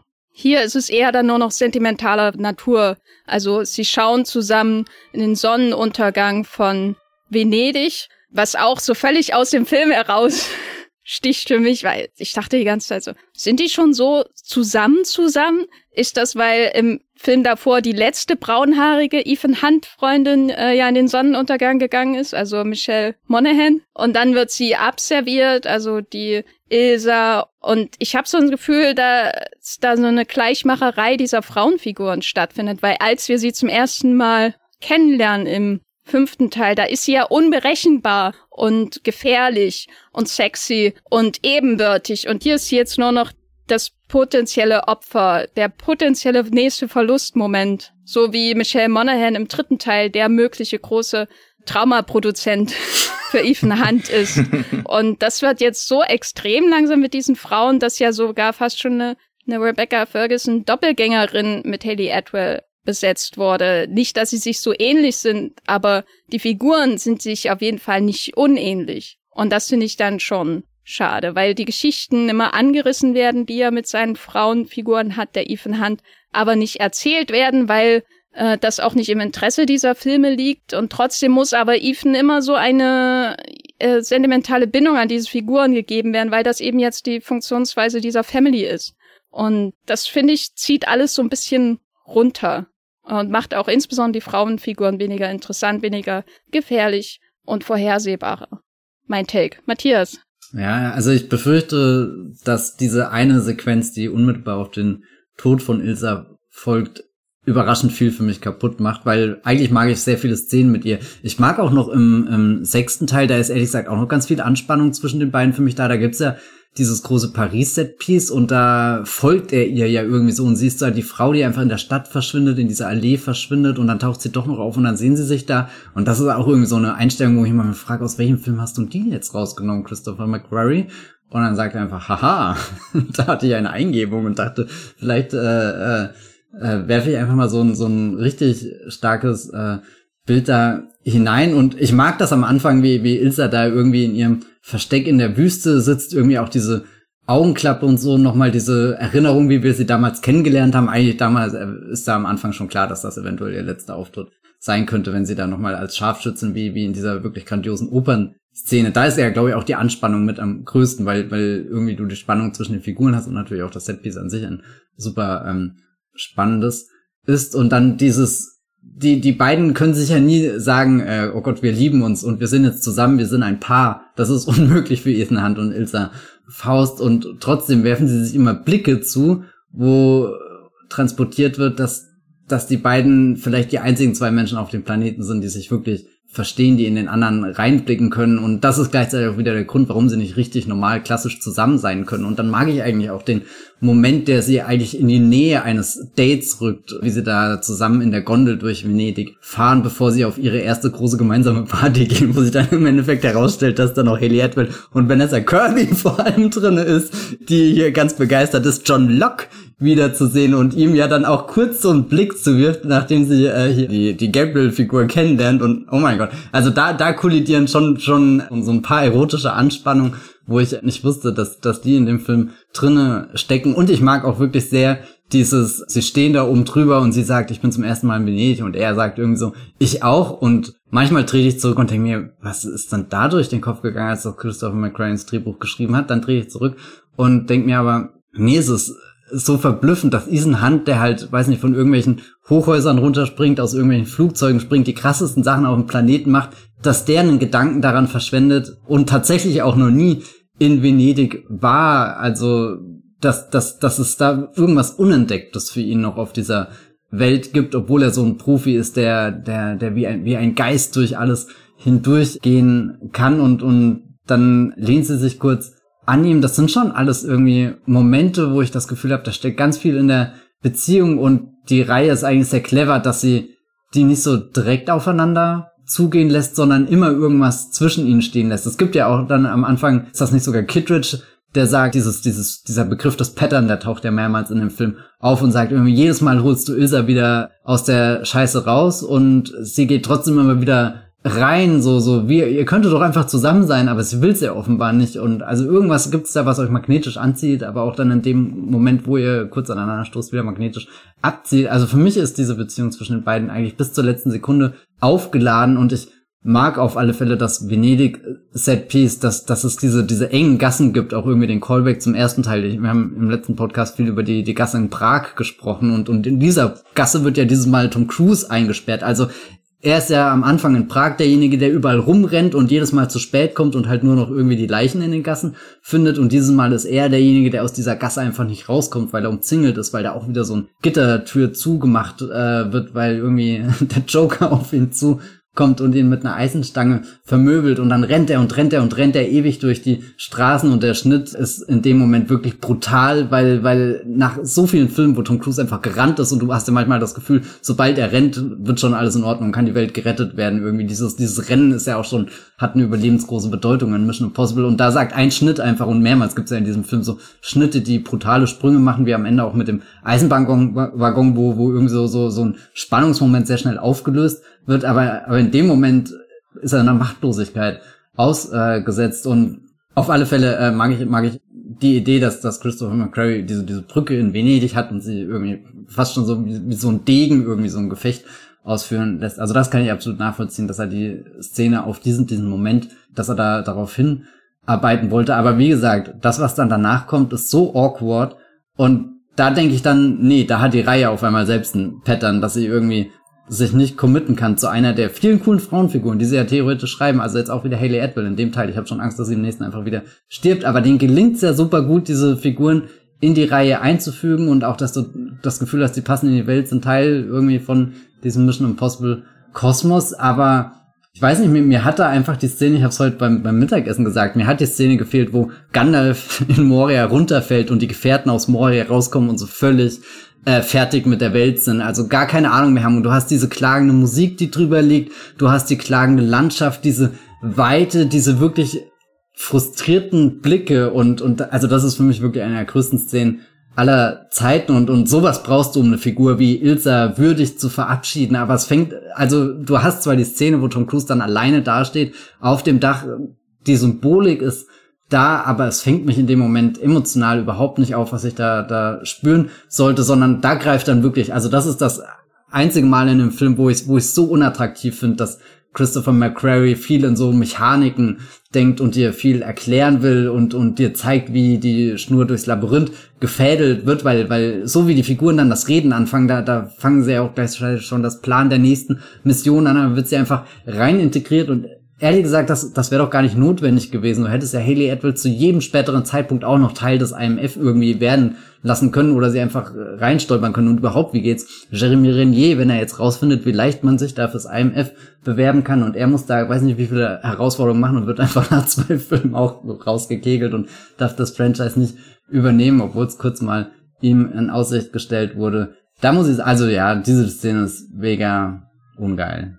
Aber ist das nicht Symptom eines immanenten Problems dieser Reihe, dass sie unter Macquarie so serialisiert wurde, dass wir jetzt uns Beziehungen zu Frauen wünschen in der Mission Impossible Reihe. Also äh, nicht, dass ich das äh, nicht will grundsätzlich, aber wir haben ja einerseits eine Reihe, die so ähnlich anfing wie die James Bond Filme. Das heißt, jedes Mal vielleicht auch ein neuer Regisseur, ein bisschen anderer Stil, ein neues Abenteuer. Ich würde sagen, J.J. Abrams, der hat den ersten Schritt Richtung Untergang gemacht, so wie er das so häufig tut, dass er ihm eine Ehefrau gegeben hat, aber darüber, über den ganzen Teil möchte ich einfach hinwegsehen. Und im äh, vierten Teil äh, geht das wieder bekommen? so ein bisschen. Bitte? Hat Kirk eine Ehefrau bekommen? Die Star Trek-Reihe unter Abrams hat noch viel, viel Schlimmeres bekommen als eine Ehefrau. Aber im vierten Teil wird es ja wieder sozusagen zurück zu den Anfängen geführt, eine neue Geschichte, neue Figuren eingeführt, äh, Neustart. Ähm, und dann unter McQuarrie beginnt das so dann langsam mit der ESA natürlich, aber auch zum Beispiel dem Syndikat oder Syndicate. Das war doch auch ein, ein Bösewichtskonglomerat, das über zwei Filme relevant war. Und dann fängt man schon an, in die Serialisierung der Erzählung in einer Reihe reinzugehen, viel tiefer, als sie es zuvor gemacht hat, die vielleicht gar nicht dafür gemacht ist oder die dazu gemacht werden kann, aber gleichzeitig habe ich das Gefühl, dass McQuarrie sich eigentlich nicht dafür interessiert. eine Serie mhm, zu drehen. Ja. McQuarrie interessiert sich dafür, ein, wie von dir beschrieben, äh, in seiner Mechanik einfach absolut bewundernswertes äh, Flughafen-Setpiece in Abu Dhabi zu drehen, einen Zug rollen zu lassen, bis die Schienen wegbrechen und zu sehen, wie Rebecca Ferguson in der Wüste Leute abknallt. Das sind so die Dinge, die ihn grundsätzlich interessieren. Und jetzt steht er aber so in diesem Widerspruch. Ich weiß nicht, woher diese, diese kreative Impuls Richtung Serialisierung der Erzählung gehen, die ja jetzt quasi in dem Zweiteiler zu ihrer, zu ihrem Höhepunkt, äh, was das angeht, geführt werden. Das ist halt ein Zweiteiler, also mehr serialisieren kannst du ja nicht ähm, in dieser Reihe, in dies, zu diesem Zeitpunkt. Ich weiß nicht, woher das kommt, ob das von ihm selber kommt. Ich hatte ihn eigentlich nie so als ähm, Drehbuchautor eingeschätzt, der sich dafür interessiert, für Arcs oder so. Aber es geht jetzt in die Richtung und das finde ich einfach schade, weil ich glaube, der Film und die Reihe ist nicht dafür gemacht, nicht in ihrem gegenwärtigen Zustand. Und ich muss auch ehrlich sagen, äh, weil die Frage hatte ich vorhin gar nicht beantwortet, aber immer wenn es jetzt in diesem Film um den Plot geht, dann habe ich auch das Gefühl, dass McQuarrie sichtbar damit kämpft, das inszenatorisch spannend zu halten. Und mein schlimmstes Beispiel dafür ist die Kittredge-Sequenz am Anfang dieser wunderbaren Maske, die da der Cruise unter seiner Maske oder über seiner Maske trägt, diese komische, stylische Maske, die ich dann auch zu Halloween hoffentlich habe. Äh, mit der Gasmaske noch oben drauf. Das ist so ein, also das ist ja einer der Tiefpunkte der ganzen Reihe, wie diese Sequenz geschnitten ist, wie die Leute in einen Raum gequetscht werden, obwohl sie wahrscheinlich gar nicht vor Ort waren. Dieses endlose Gelaber, bis jede Spannung verpufft darüber, dass dieser Typ da in diesem Raum ist und wer ist denn das und so. Das wird so in die Länge gezogen, damit alle wichtigen Keywords noch genannt werden können. Das fand ich so furchtbar. Deswegen verstehe ich dann auch Saschas ähm, Einwurf am, äh, vorhin, dass der Film sich da doch einfach sehr, sehr zieht, weil er erzählt dieses ganze Zeug, er erzählt von diesen Frauen, er erzählt davon, wie die arme Diebin, Waisin jetzt endlich ihre Familie bekommt, aber eigentlich will er sie doch nur von der Klippe stürzen. Er will auch relativ wenig zeigen, oder? Also auch äh, als als sie den beiden äh, auf, auf diesem ähm, auf diesem Rooftop da sind in, in Venedig, habe ich auch gedacht, okay, jetzt gehen sie auf eine Party und haben einen schönen Abend gemeinsam. Und äh, stellt euch bitte meine riesige Enttäuschung vor, als ich gemerkt habe, oh okay, äh, die gehen auf die Party von der Entity und ähm, die ist ja auch wirklich unfassbar hässlich. Also dass da sofort wieder der Plot den beiden so in die Quere springt und das bereits vorher auch so ein paar Minuten davor halt mit so einem Date in Venedig bereits angekündigt wurde. Es, es gibt also gar keine Zeit für die beiden, ihre angedeutete Beziehung in irgendeiner Weise zu entfalten. Und das finde ich sehr schade, weil dann kann man es eigentlich ganz rausnehmen und dann hätte man nicht diese Probleme, die äh, Jenny sehr gut zusammengefasst hat, finde ich, die jetzt dadurch entstehen, dass McCrory einfach Teil nach Teil dreht und ähm, relativ wenig interessiert ist an diesen Aspekten der, der seriellen Narrative. Und ähm, wenn es dann um die Inszenierung der Sachen geht, die ihn interessieren, da möchte ich gerne mal jetzt ein bisschen nach ne, doch schon längerer Zeit jetzt mal so ein bisschen zu den Stunts kommen. Ähm, aber zunächst einmal vielleicht zu dem, was äh, die Stunts auch so verbindet, nämlich diese vielen langgezogenen Gespräche, die, finde ich, in ihrer digitalen Hässlichkeit bei dieser Partyszene wirklich gipfeln. Das liegt jetzt nicht nur an diesem digitalen Auge auf den LCD-Screens im Hintergrund, sondern es liegt auch an diesen Shot-Reverse-Shot-Abläufen da zwischen Gabriel und da ist ja wirklich jede Figur einmal ganz kurz irgendwie in einem Raum und ähm, dann gehen wieder alle auseinander und es ist relativ wenig passiert. Man weiß nur, okay, wir hecheln jetzt zur nächsten Actionsequenz. Und äh, wir wissen auch schon, zu welcher Actionsequenz es kommen muss, weil die halt in einem sehr gut produzierten, ich glaube auch für den Erfolg des Films, sehr wichtigen äh, Featurette bereits Wochen oder Monate zuvor äh, angekündigt wurden, veröffentlicht wurden, angeteasert wurden. Und ähm, das meine ich mit dem Begriff des betreuten Staunens. Also wir wissen jetzt, da kommt gleich was, da dürfen wir drüber staunen. Und ähm, das hat sich wirklich jetzt, finde ich, bei Dead Reckoning in ja enttäuschenden Ergebnissen so Diminishing Returns irgendwie gegipfelt für mich, weil zuvor hatte man, oh wow, Tom Cruise wurde irgendwie scheinbar gefilmt von Paparazzis an einem Flugzeug hängend, what the fuck, ja? Oder es gab das Selfie von ihm auf dem Burj Khalifa und so weiter. Und man hat, glaube ich, von Seiten der Produktion erkannt, dass man dieses viral Pre-Production Marketing auch selber aufgreifen kann und sollte und dann auch in die Vermarktung ganz eng einschließen muss.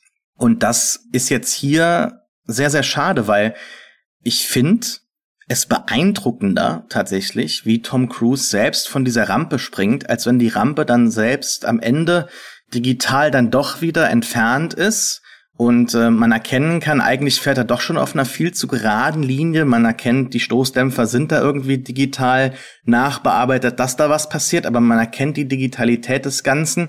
Und dennoch soll einem versichert sein von Seiten der Produktion, nee, nee, der hat das schon selbst gemacht. Und auch wenn da jetzt vielleicht noch digitale Nachbearbeitung am Werk war, wissen wir trotz allem, dass Tom Cruise dort selbst runtergesprungen ist. Warum und wieso wird dann aber am Ende doch nicht wirklich klar, weil in den Bildern, die dann gezeigt werden, in den Shots, die er inszeniert, der McCrory, ist mir die Notwendigkeit des Ganzen dann nicht mehr so wirklich klar geworden. Ganz besonders bei äh, dem, dem Sprung von der Klippe, aber auch bei den, den sehr teilweise doch schon künstlichen Bildern bei dem Zugunglück. Also wenn dann die Kamera selbst an dem Zug angebracht diesen Fall zeigt, okay, das ist schön, aber als dann das Ganze selber nochmal in so einem Flussbett zusammenkracht. Das sieht sehr digital aus und dann alle Sequenzen, wo die dann halt hängen. Also ich finde, das kann man sehr deutlich erkennen. Und da können die mir noch so viel sagen, dass das äh, teilweise in, in diesem äh, Vomit Comet gefilmt wurde, damit die, die Szenen ohne Schwerkraft oder sowas, ne, wo man kurz äh, äh, so hochgehoben wird, dass das echte Bewegungen sind, aber das, das, ich glaube, der Unterschied zu einem falschen Bild digital hergestellt ist dann nicht mehr so groß und es geht eigentlich nur noch um die Rückversicherung, dass es dann doch irgendwie Tom Cruise selbst geschafft hat. Das finde ich mega schade. Also ich weiß nicht, ob ich da vielleicht zu hart bin und noch einfach, einfach noch mal den Film schauen muss. Aber als so die großen Höhepunkte des Films, die da angeteasert wurden oder auch diese, dieses Viral TikTok oder was es war schon vor langer Zeit, das Auto, das da neben dem Zug hergefahren ist, wo ich mir auch gedacht habe, so, naja, die Straße wird wahrscheinlich schon entlang der Zuglinie da fahren, aber es ist natürlich auch schon interessant, dass da gerade jetzt Leute vorbeifahren, auch eine Drehpause ist und Tom Cruise sogar in die Kamera winken kann. Will da jetzt nichts unterstellen, aber es hat auch alles sehr, sehr einfach dann am Ende gewirkt, wie, wie dieses Video dann halt aufgenommen wurde von diesen Fans, die ihn erkannt haben. Ich weiß es nicht, äh, wie ihr dazu steht, aber also ich habe mich wirklich immens auf den Film gefreut. Ich bin noch mal, ich nehme mal alles zurück und sage einfach, ich habe mich immens auf diesen Film gefreut und auf diese Stunts. Und das sah schon sehr geil aus und ich war sehr, sehr davon angetan, angeteasert, was jetzt der Film damit am Ende machen wird. Und was der Film am Ende damit macht, sieht nicht so schön aus und ist digital nochmal verdeckt, erweitert, sodass viel von dem originalen Charme verloren geht und am Ende bleibt für mich relativ wenig übrig, außer dass man, ja, okay, man hat's halt wirklich gemacht, es ist großes Spektakel, das ist immer noch äh, zu loben und es ist auch ähm, so in der äh, Eskalation des Ganzen durchaus mh, angebracht und schön, es passt, aber es fehlt irgendwie so ein bisschen was, in dem nochmal halt was verdeckt wird oder dem Ganzen weggenommen wird. Und das finde ich mega, mega schade, weil warum dann der ganze Aufwand? Matthias. Erklär mir das. Du hast den Film bestimmt mehrfach gesehen. Du hast ihn auch auf IMAX gesehen, ich nicht. Ähm, du hast ein besseres Auge dafür. Bin ich falsch? Also ich habe ihn leider noch nicht auf IMAX gesehen tatsächlich. Aber ich habe ihn auf unterschiedlichen so, okay. Leinwänden gesehen. ähm, na, was diesen Motorradstand angeht, ich bin tatsächlich, das war meine allererste Reaktion, als ich aus dem Film rausgegangen bin. Ich wusste, ah, ich muss den sofort nochmal schauen, weil ich so äh, weiß nicht, wirklich gehypt war von all dem, was in diesem Zug passiert ist. Das hat wirklich, ich bin da alles mitgegangen. Aber auch das erste, was ich gesagt habe, war, ja, Motorradstand war wirklich das Egalste von dem ganzen Ding. Also wirklich alles, was in diesem Zug außenrum passiert, wie Figuren da eingefädelt werden, wie, wie dieser Zug in Szene gesetzt ist, wie, wie am Ende durch die Waggons gesprungen, geklettert, gerutscht wird. All das hatte mich mehr an der Kante äh, meines Sitzes als dieser, dieser große Stunt, vermutlich auch irgendwie, weil du genau wusstest, was kommt. Und ehrlich gesagt, also ich kann das nachvollziehen, was du gerade beschrieben hast mit, du hättest lieber die Rampe gesehen. Da ich zigtausend Making-of-Videos gesehen habe, habe ich mich so an die Ästhetik dieser Rampe in der Szene gewöhnt, dass, dass das für mich wirklich die, die, die Core-Szene ist. Und jedes Mal, wenn ich das im Kino gucke, werde ich dran erinnert mit, ah, okay, so sieht das jetzt aus. Und es ist wirklich einfach ungewohnt. Das ist für mich nicht das originale Bild. Also wirklich die, die ich äh, habe ja, keine Ahnung, schon bei unserem Indiana Jones Podcast gesagt, ich bin so weit bereit, äh, so abstrakt zu werden, dass sie auch den, den alten Harrison Ford einfach in der Flashback-Szene hätten einsetzen können, dass ich das bis zu einem gewissen Grad abgekauft hätte. Und klar, warum ist da oben auf dem Berg eine Rampe, ist vielleicht ähnlich blöd zu erklären, wie wo, woher hat er jetzt auf einmal das, das Lenkrad äh, an den Handstellen äh, oder so. Aber weiß nicht, die, die hätten das auch einfach machen können. Also ich bin bei die haben irgendwann mal dieses zehnminütige Making-of-Video ähm, veröffentlicht. Das ist bestimmt auch schon ein Jahr her. Also sie haben auch wirklich ultra früh angefangen, diesen Stunt als den Standout-Stunt zu promoten. Und das ist ja auch irgendwie der Stunt, glaube ich, wo die größte Lebensgefahr irgendwie für Tom Cruise bestand und, und habe dieses Video immer und immer wieder angeschaut und das allein hat schon so eine Dramatik, wenn dann McQuarrie irgendwie im Kamerazelt steht und sagt, ja, wir wissen jetzt nicht, was passiert und Ding. Und ich habe mich immer wirklich gefragt, wie will das im Film noch spektakulärer wirken? Und die traurige Antwort ist, es, es tut's gar nicht. Aber ich finde es auch ehrlich gesagt nicht schlimm, weil für mich dieser Film nicht steht und fällt damit, dass dieser Stunt da ist. Ich äh, weiß nicht, ich habe den hier mit einem Premierenpublikum geschaut und da eine ganz faszinierende Beobachtung, als dieser Stunt kam, ist jemand wirklich, hat das laut aus sich herausposaunt und ich frage mich die ganze Zeit, war das ein, er war wirklich überrascht, aber dann frage ich mich, wer guckt den Film am Premierentag und ist wirklich überrascht von dem Stunt? Oder war das wirklich eine aufrichtige Reaktion, weil dazu wirkt es zu performativ und, und also das trägt jetzt auch nicht, äh, egal ob der Film gut oder schlecht ist, aber das fand ich sehr spannend, weil ist das jetzt die Reaktion, die, die damit erzielt werden soll, wenn du seit wirklich äh, Monaten, Jahren eigentlich schon das als dein eines großes Highlight lancierst. Das ist der Grund, warum du dein Geld für das Mission Impossible Ticket bezahlst und, und dann sitzt jemand drinne und genau in dem Moment, wo es passiert, reagiert er genauso, wie er reagieren soll, aber es fühlt sich völlig unecht an und, und das lässt mich nicht los. Da, da wirkt der Mission Impossible Film auf einmal fast schon so unsexy wie irgend so ein Marvel Cameo Fest, wo, wo du auch ganz genau weißt, wann du wie zu applaudieren, dich zu verhalten hast, wo, wo es fast schon so eine Anleitung gibt, wie du den Film als äh, richtiger Fan anzugucken hast und, und das finde ich eigentlich mega unattraktiv und ich hoffe, dass die Reihe davon wegkommt, auch wenn ich überhaupt nicht böse bin, dass sie so umfangreich äh, Behind the Scenes Sachen veröffentlichen, finde ich immer super spannend, das anzuschauen, aber damit, wie gesagt, äh, steht und fällt der Film nicht für mich. Die, die, die Zugsequenz, die, die außenrum gebaut ist, die liefert wirklich für mich auf ganzer Ebene ab. Und das eine, was ich aufgreifen möchte und auch irgendwie so als Frage in den Raum stellen will, weil damit kämpfe ich tatsächlich sehr. Ähm, das erste Mal, als ich den Film gesehen habe, habe ich gemerkt, dass irgendwas oft wirkt.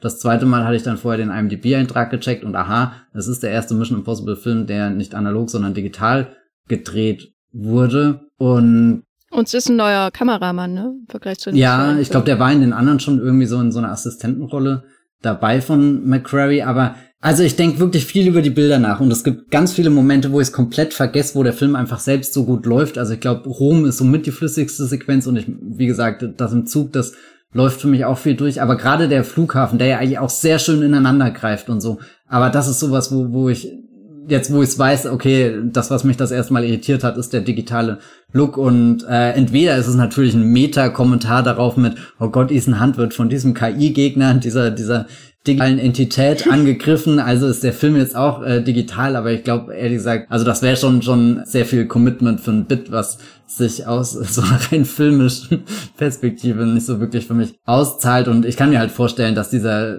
Dreh ja sehr zerfahren war. Äh, die ganze Zeit Pandemie, die ganze Zeit irgendwelche Lockdowns, Länderwechsel, Budget, was gesprengt wird, Drehbuch, was nicht steht. Und dann ist der Kompromiss, den du eingehst, okay, digitale Kamera macht vieles unkomplizierter, gerade wenn wir halt auch so, so ein paar verrückte Stunts drehen wollen, wo wir vielleicht jetzt nicht mit, mit unseren anderen Filmkameras rankommen.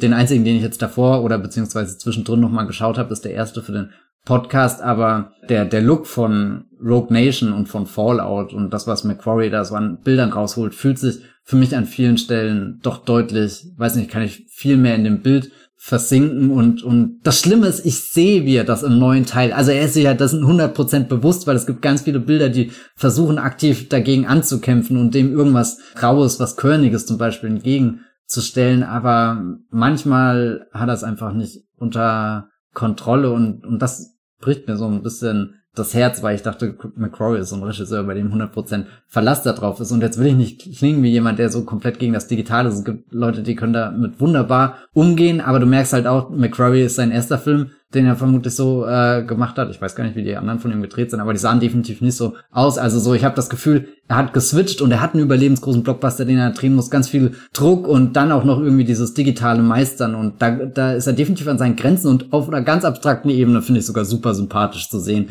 dass Mission Impossible 7 ein Film geworden ist, wo ich sehen kann, das wollte der Regisseur unbedingt machen und damit struggelt er. Aber jetzt, äh, Jenny, sag du mal was.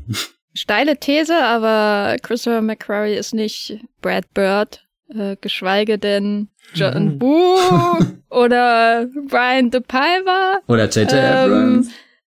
Oh, Matthias, jetzt genug. Ja, das hast, das hast du gesagt. Vielleicht einmal zu den Stunts äh, und das ist mit dem Look irgendwie verbunden. Aber der Burj Khalifa, ne? Ich komme ich komm immer wieder zu dem zurück. Ähm, der Burj Khalifa, äh, äh, Sascha oder Matthias, einer von euch hat ja schon diesen Selfie erwähnt. Ich glaube Sascha. Ich, ja. Genau. Das Schöne an dem Burj Khalifa ist ja, dass er in dem Film nicht wirklich auf der Spitze dieses Hauses sitzt. Ne? Das, das das Schöne an der Burj Khalifa Sequenz ist, dass er da an dem Glas klebt, dass es äh, da nicht nur den Fakt gibt, dass er da ist an diesem Haus ziemlich weit oben über dem Erdboden und in Gefahr, sondern dass er in Aktion ist, dass er Probleme mit seinen äh, Kle Klebehandschuhen, nenne ich das jetzt mal untechnisch, äh, hat, dass er sich hin und her schwingen muss zwischen Fenstern, dass er versuchen muss, da irgendwie wieder hineinzukommen, dass er runterrutscht und so weiter und so fort. Also quasi das Set Setting dieses gewaltigen Gebäudes aus Stahl und Glas wird ja also und das ja auch sehr uniform ist, ne, weil es ist ja eigentlich nur Glas und Stahl. Also da ist ja eigentlich ästhetisch gesehen nicht mehr viel dran an der Fassade, soweit wir sie in dem Film sehen. Das wird aber so weit ausgekostet, wie es nur geht. Das heißt, er muss sich da einklemmen zwischen diesen Stahlträgern oder was das ist, äh, äh, zwischen denen da die Fenster eingelassen sind und so irgendwie sich fortbewegen oder er hängt halt nur mit einer Hand am Glas fest und der Akku ist gleich alles und der hat also alles, was man so mit dieser Oberflächenstruktur dieses enorm berühmten Gebäudes machen kann, macht Brad Bird. Auch natürlich auf Basis des Drehbuchs. Und er reizt das quasi bis zum letzten aus, um dann sein Setpiece irgendwie innerhalb des Gebäudes und dann eben wieder am Boden weiter zu erzählen. Und das macht diese Sequenz so toll. Nicht nur, dass er da oben ist, sondern was da oben aus diesem, aus diesem physischen Szenario quasi ähm, hervorge äh, herausgeholt wird. Und wenn ich mir jetzt so die anderen Stunts in den letzten Jahren anschaue, dann würde ich das so zweiteilen. Es gibt Stunts oder Stunt-Sequenzen, die in diese Richtung gehen. Zum Beispiel die Motorradverfolgungsjagd durch Paris in Teil 6 oder diese ganze Opern Sequenz im fünften Teil, die ja so der Peak äh, der McQuarrie Actionarbeit ist. Und äh, dann gibt es aber auf der anderen Seite sowas wie diesen Motorradsprung oder diese Sequenz, wo er an diesem Flugzeug festhängt, die ich auch nicht so geil finde. Ähm, die, wo ich aber auch immer froh bin, dass sie da ist. Sie ist am Anfang des Films und dann muss man nicht mehr länger drüber nachdenken, sozusagen. Man wartet nicht auf diese Sequenz, sie ist vorbei und man ist dann offen, was als nächstes kommt. Und hier ist es eben so, man wartet den ganzen Film vielleicht auf die Motorradsequenz oder man ist eben dieser Zuschauer, die es ja auch ähm, sehr, sehr viel gibt heutzutage, die vielleicht noch nie was davon mitbekommen haben und die dann da sind und sich wundern, warum sieht das Gras so digital aus, über das er da fährt. Warum wird das so awkward geschnitten zwischen dem Sprung über die Klippe und dann diese äh, Panoramaaufnahme, in der er dann sehr klein ist und wegfliegt. Warum sieht das so aus, wie es aussieht? Es ist dann schnell vorbei und ist nicht mehr der Peak dieser Sequenz, ähm, auf das alles hinausläuft, sondern ist nur eigentlich eine weitere Stufe, als würde er über eine Kurve, äh, durch eine Kurve fahren oder anhalten und mit Benji telefonieren und dann weiterfahren. Also die ist einfach da, um angegafft zu werden für kurze Zeit und dafür bietet sie dann eben zu wenig. Und deswegen ist sie enttäuschend. Also es ging mir auch so, es ging mir mit manchen Actionsequenzen so, dass ich auch Gefühl hatte, dass sie zu lang dauern. Also die Rom-Sequenz, die hat mir schon sehr, sehr viel Spaß gemacht. Aber da gab es dann zwischendrin auch so enorm digitale Schleudermomente, äh, wo man das äh, Fiat-Gefährt von außen gesehen hat, wo ich dachte, du willst diesen extremen cartoonesken Action-Moment in deinem Film haben, aber du willst keinen zehnter Fast and Furious Film sein und das wirklich überzeichnen. Ähm, und dazwischen hängt er dann fest. Ich hasse den Begriff eigentlich, aber fehlt da die Haptik vielleicht so ein bisschen? Also, dass ich mir vorstellen kann, okay, ich kann mein Motorrad schnappen, ich kann durch Paris düsen, ich kann auch laufen, vielleicht nicht so schnell und so schnittig wie Tom Cruise, aber ich kann schnell laufen und vielleicht kann ich mich noch an ein Flugzeug hängen, aber schon wahrscheinlich eher nicht mehr. Und ich kann auch nicht da von so einer Klippe fahren. Aber halt äh, liegt's daran, dass ich mich nicht so selbst als Zuschauer reinversetzen kann. Also dass es sich nicht mehr so griffig anfühlt. Also da fehlt die Haptik des Ganzen.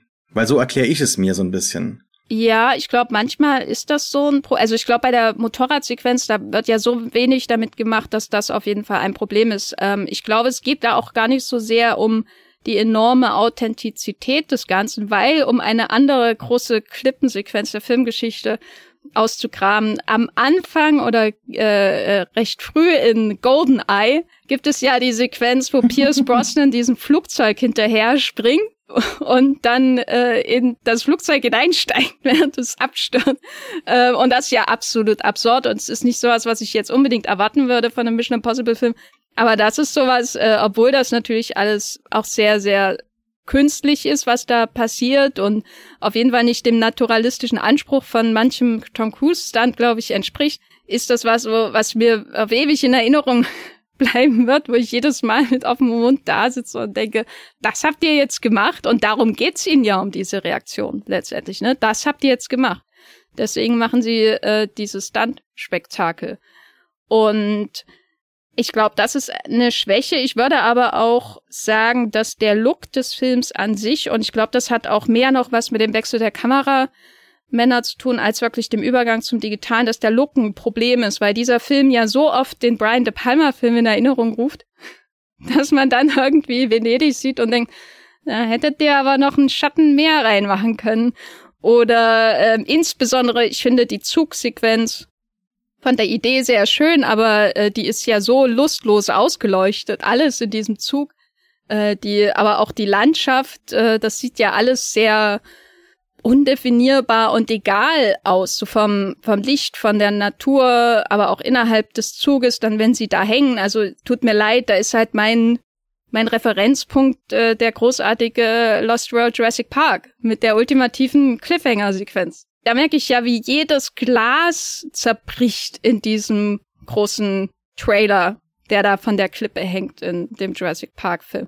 Und hier finde ich den Gag zum Beispiel mit dem Klavier in der Idee sehr schön, dass endlich mal nicht ein Amboss, aber immerhin ein Klavierweiner auf äh, Tom Cruise fällt. Aber, aber da wird viel zu wenig draus gemacht. Er hätte mal, also das ist ein Klavier, also die, die, als musikalisches Instrument, die Einzelteile, weiß nicht, was man da alles draus machen könnte aber es wird nichts draus gemacht, weil ich glaube, McQuarrie, und da komme ich wieder zu meinem Anfangspunkt, ist nicht Brad Bird. Der denkt nicht in diesen Details, der denkt über, glaube ich, Mechaniken von Szenen nach, aber Brad Bird denkt über die Zahnrädchen der Szenen nach. Und deswegen ist die Burj Khalifa-Sequenz besser als alles, was McQuarrie gemacht hat. Äh, Stell ich mal in den Raum. Was sagt ihr? Ich stimme dir leider mit jedem Wort zu. Das ist ein, eine traurige Angelegenheit, dieser Podcast. also ich meine, wenn, wenn ihr euch, äh, da, da lobt man halt äh, James Mangold, der die Figuren aus dem Nebel auf dem Dach des Zuges treten ist. äh, nein, also ich bin hin und her gerissen. An sich, äh, finde ich es eigentlich recht angenehm, dass das ein strahlender Blockbuster äh, ist und, und nicht alles irgendwie in, in einer Dunkelheit ertränkt, aus der man nichts erkennen kann, aber es könnte definitiv atmosphärischer sein. Und Achtung, hier jetzt auch wieder so meine Obsession, Christopher McQuarrie's Behind-the-Scenes-Material zu verfolgen, ist halt auch so weit gekommen, dass er teilt halt vorwiegend Schwarz-Weiß-Aufnahmen, gerade auch von dem Venedig-Setpiece. Und das sieht das alles so geil aus. Der Nebel in den Straßen, irgendwie Tom Cruise da halb im Schatten, halb verschwommen durch, äh, rennt diese einsame Brücke, auf der sich äh, zwei Silhouetten im Kampf begegnen und so. Und wenn ich ehrlich bin, hätte der Film wirklich einfach schwarz-weiß in dem Moment stellen sollen.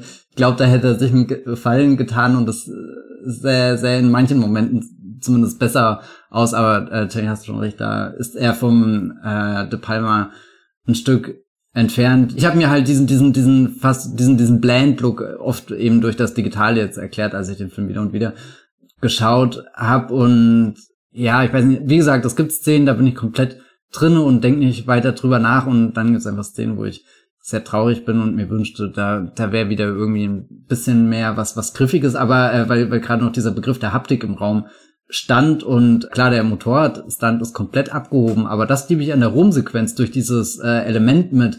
Der, der Profi ist eingeklemmt in seinen Profikünsten und kann ihn nicht komplett ausleben, weil er eben da zur einen Hälfte gefangen ist und Haley Atwell stürzt sich Hals über Kopf da rein, kann zwar Auto fahren, aber kann definitiv keine Hochgeschwindigkeitsverfolgungsjagd machen.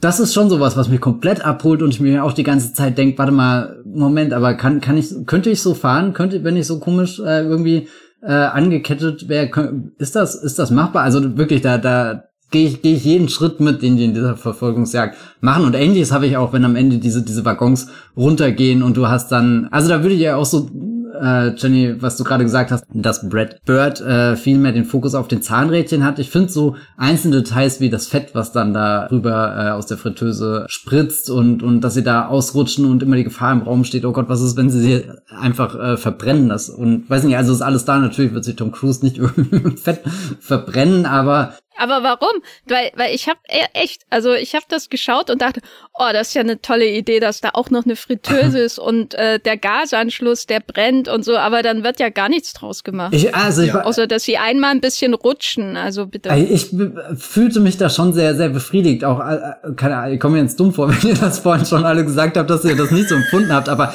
wirklich, ich saß in der Szene drinne und dachte, dieser Action-Moment ist zu Ende, als die äh, Lok runtercrasht und sie haben sie ja abgekoppelt. Sprich, äh, ich dachte, das endet wie so, so Spider-Man 2 und er hält die Waggons ein, bevor es äh, kritisch wird. Da dachte ich, ist dieses... Nee, es endet wie Uncharted. Keine Ahnung, kenn ich nicht. Oh äh, Uncharted 2, auch ein ein Tom Holland Vehicle wie Spider-Man. Okay, egal. Auf alle Fälle. Äh, übrigens, äh, äh, hast du keinen Uncharted 2 gespielt? Ich habe das erste irgendwo gespielt, bin ich nicht weitergekommen und dann habe ich geweint. Naja, aber diese Sequenz ist ja komplett eigentlich gestohlen von Uncharted. Aber Christopher McQuarrie hat bei Instagram gesagt, dass er das nicht kennt und auch Videospiele ja, nicht und, zu also ich glaube, wenn dann haben sie eh alle bei bei Maestro Spielbergo äh, und Jurassic Park 2 gestohlen, weil das ist ja wirklich die Sequenz, da wird dir kurz schlecht vor vor Aufregung, dass die da gleich durch die Scheibe durchbrennen und da kommt auch einfach nur ein Dinosaurier da rein in die Szene. Man stell dir mal vor, das hätten wir den Film. Egal, äh, zwei Dinge, die ich sagen wollte noch. Das eine ist, Motorradstand schön und gut. Was äh, Paramount definitiv unter den Scheffel gestellt hat, oder wie auch immer die Redewendung ist, ist, dass die einfach diese fucking Lok darunter gerast haben. Ich habe da wirklich so verpixelte Handyaufnahmen oder was auch immer gesehen und dachte immer, das kann doch gar nicht sein, dass die diese Lok da wirklich runtergejagt haben und das jetzt nicht das Hauptding in der Werbung ist. Fand ich viel spektakulärer aus irgendeinem Grund, weil du halt wirklich diese massive Maschine hast und es ist dann, also da, da kam dann auch der Buster Keaton für mich irgendwie durch einfach dieses ganze Ding zusammen äh, krachen zu lassen, aber Buster Keaton gutes äh, Wort, um rüber zu gehen. Also warum ich diesen, diese, diese Parts in dem Waggon so mag, weil das für mich wirklich das einfängt von, du hast da so eine Filmfigur, die sich durch so einen völlig irrwitzigen Hindernispark äh, kämpfen muss. Und dann spritzt da das Fett, dann kommt da der Flügel, dann äh, rutschst du da aus und und hier klammerst du dich, also weiß nicht, da, da fühlte sich Mission Impossible wirklich für mich sehr im, im Geist von sowas wie, äh, was, halt so, so, so ein Chaplin Keaton Ding irgendwie an. Das, das mochte ich. Also ich habe mich da so sehr rein verliebt und traue mich das jetzt gar nicht zu sagen, weil ich das alles scheiße fand. Und dann denke ich, wie oberflächlich ist mein, mein Filmgeschmack. Nee, Matthias, Matthias. Movies. Movies. Popcorn. Geil. ich bin dabei.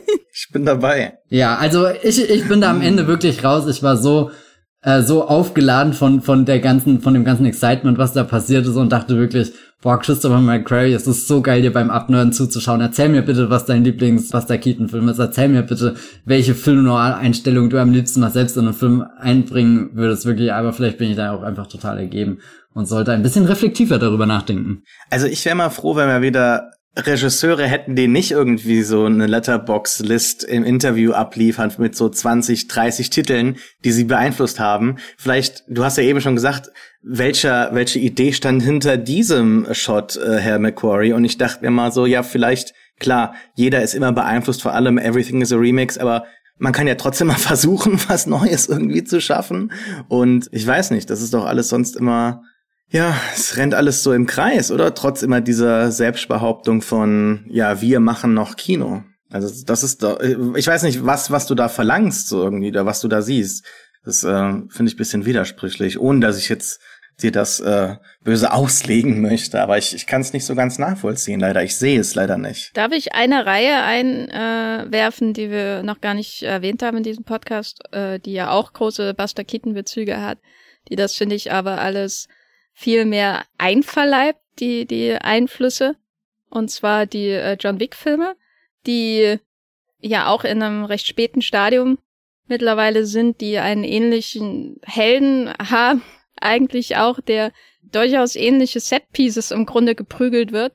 Und trotzdem habe ich nie das Gefühl, ah, jetzt kommt der Buster Keaton Moment oder so. Oder wie ich hier jetzt schon das Gefühl hatte, äh, ich musste nicht an The General denken, weil ich war ehrlich enttäuscht auch davon, wie da die Lok darunter fällt. Ich hatte es, also ich weiß nicht. Ich hatte mehr ich hab, erwartet ich habe nicht mal angenommen, dass die wirklich darunter fliegt, so wie das aussah. Also hier geht das völlig unter. Nee, aber. Wenn ich ganz kurz reingrätschen darf, sorry. Ich hatte Matthias am Wochenende ein Video geschickt und jetzt pass auf, von Mr. Beast. Also wahrscheinlich so die beste Fratze der hässlichen Digitalität, die uns alle momentan so plagt. Und der hat in einem neuen Video einfach ein großes Loch im Boden. Ich weiß nicht, ob es selbst gegraben wurde, ob sie es gefunden haben, aber die haben auch eine Lok reinstürzen lassen. Und ich muss tatsächlich sagen, es sieht jetzt nicht besser inszeniert aus, aber es sieht echt echter aus. Es sieht realer aus als das, was am Ende in dieser großen Totalen zu sehen ist in Dead Reckoning, wenn das Ding in, in das Flussbett kracht. Matthias, du hast es auch gesehen. Neues Mr. Beast Video, wo vieles in so ein wirklich so 50 Meter tiefes Loch gestürzt wird. Das, also jetzt ich will jetzt nicht, dass wir das miteinander vergleichen, das ist ja lächerlich. Aber weil, weil Jenny das gerade so anspricht, das hat ja schon echt ausgesehen, oder? Und sich vielleicht auch ein bisschen echter sogar angefühlt. Deine Verachtung für das Kino ist natürlich jetzt schwer, das sein. Matthias so abzuverlangen. Nee, sorry, Jenny, red weiter. Ich wollte das nur einwerfen, dass halt, dass halt selbst YouTuber, na, natürlich ist Mr. Beast so vielleicht der größte YouTuber überhaupt, aber dass selbst diese Menschen das inzwischen relativ mit, mit Aufwand natürlich, aber relativ imposant dann doch inszenieren können und Hollywood da gar nicht mehr so weit voraus ist, wie man das eigentlich meint. Und das finde ich, finde ich überraschend. Ja, ich frage mich manchmal auch, ob ich einfach verdorben bin von Blockbustern, weil ich muss ehrlich sagen, als ich da diese Brücke gesehen habe, auf die äh, dieser Zug los äh, zugefahren ist, da war ich eigentlich schon wieder in Indiana Jones 5 und dachte, ah, selbes Setting, Zug, Brücke. Also ich kann ehrlich gar nicht mehr genau sagen, welchen Film ich da wirklich vor mir hatte. Weil ich war so trainiert, ah, jetzt kommt so ein Brückenabsturzding. Habe ich ja vorletzte Woche erst wieder in Indiana Jones gesehen, sah da auch nicht so doll aus. Ich finde das irgendwie so schwierig, ähm, weil meine Zuschauerposition bei diesem Film ist, ich habe im Vorfeld mir das Video von diesem Motorradstand nicht zu Ende angeschaut. Ich habe Trailer nie wirklich bewusst angeschaut zu dem Film. Ich wusste nichts darüber, welche Stunts wirklich gemacht wurden und was digital ist, sondern es ist dann erst die erste Erkundung sozusagen im Kino, die dann in dieser Hinsicht passiert ist. Und als ich da gesehen habe, wie da dieser Zug runterfährt, runterkracht, äh, diese ganze Sequenz, war ich eben dann sehr schnell auf dem, ja, pff, sieht irgendwie nicht echt aus. So die Umgebung, wie das zusammenspielt und auch diese, diese inner, diese Sequenzen der Zuginnereien, wenn dann jedes Mal der nächste Waggon sozusagen runterstürzt, wirkt, wirkt auf mich eben wie eine ungelenke Mischung von digitalen Effekten und praktischen Effekten und so. Und ich weiß nicht, was davon wirklich echt war, aber und ich weiß auch nicht, ob ich schlecht trainiert bin vom Kino in den letzten 15 Jahren oder so, aber auf mich wirkte es nicht überzeugend. Ja, Matthias. Es tut mir leid. Ist in Ordnung. Ihr werdet nicht in den, in den Zug einsteigen, wenn er in den Bahnhof einfährt, das sage ich euch. da fahre ich schon alleine weg. Also die Lumières haben das damals äh, überzeugender gemacht, die Zug. Ja, ich meine, da, da, da haben wir ja schon ausführlich drüber gesprochen, dass es schwer wird, diesen, diesen einfachen Zug zu übertreffen. Ich meine, ähm, was ich gerade irgendwie so, so ein bisschen raushöre oder was mir durch den Kopf geschossen ist, einmal klar irgendwie, das ist kein Mad Max Fury Road. Ich glaube, das ist immer noch so ein radikaler Glücksfall irgendwie von, wie man einen Actionfilm in unserer aktuellen Blockbuster-Umgebung loslassen kann und dann auch wirklich fast schon unkontrolliert loslassen kann, was ich, was ich mir immer wünschte. Ich weiß nicht, ich habe ja neulich auch beim Movieplot irgendwie drüber geschrieben, dass ich irgendwie diese Idee habe von einem Transformers-Film, der halt auch keine Ahnung, was immer der neue Transformers macht, aber es wirkt auf alle, äh, es wirkt plötzlich wieder sehr, sehr formelhaft oder so. Und dann wünsche ich mir einfach den Wahnsinn von Michael Bay zurück und würde mich fragen, wie, wie würde ein Transformers-Film aussehen, der halt dann vielleicht nicht ganz so planlos endet wie, wie der, der, der fünfte Teil mit irgendwelchen Flashbacks in den Zweiten Weltkrieg, mit Merlin, dem Zauberer und keine Ahnung, was also so all, all diese, diese Dinge, die, die dann den Film sehr zerfahren wirken lassen. Was, was ist, wenn, wenn jemand wirklich dieses, dieses Pressende von Mad Max Fury Road reinkriegt? Und ehrlich gesagt, ist Mission Impossible 6 schon nah an diesem Charakter von, das geht das so durch. Oder ich denke in letzter Zeit und vor allem, ich denke auch äh, jetzt wegen der Zugsequenz hier, die ganze Zeit drüber nach, endlich nochmal wieder ähm, äh, ans Doppelbild von Tony Scott zu gucken. Und mich lässt wirklich dieser Gedanke nicht los, wie das Actionkino heute aussähe, wenn Tony Scott aufbauend auf ans Doppelbild weiter Actionfilme gemacht hätte.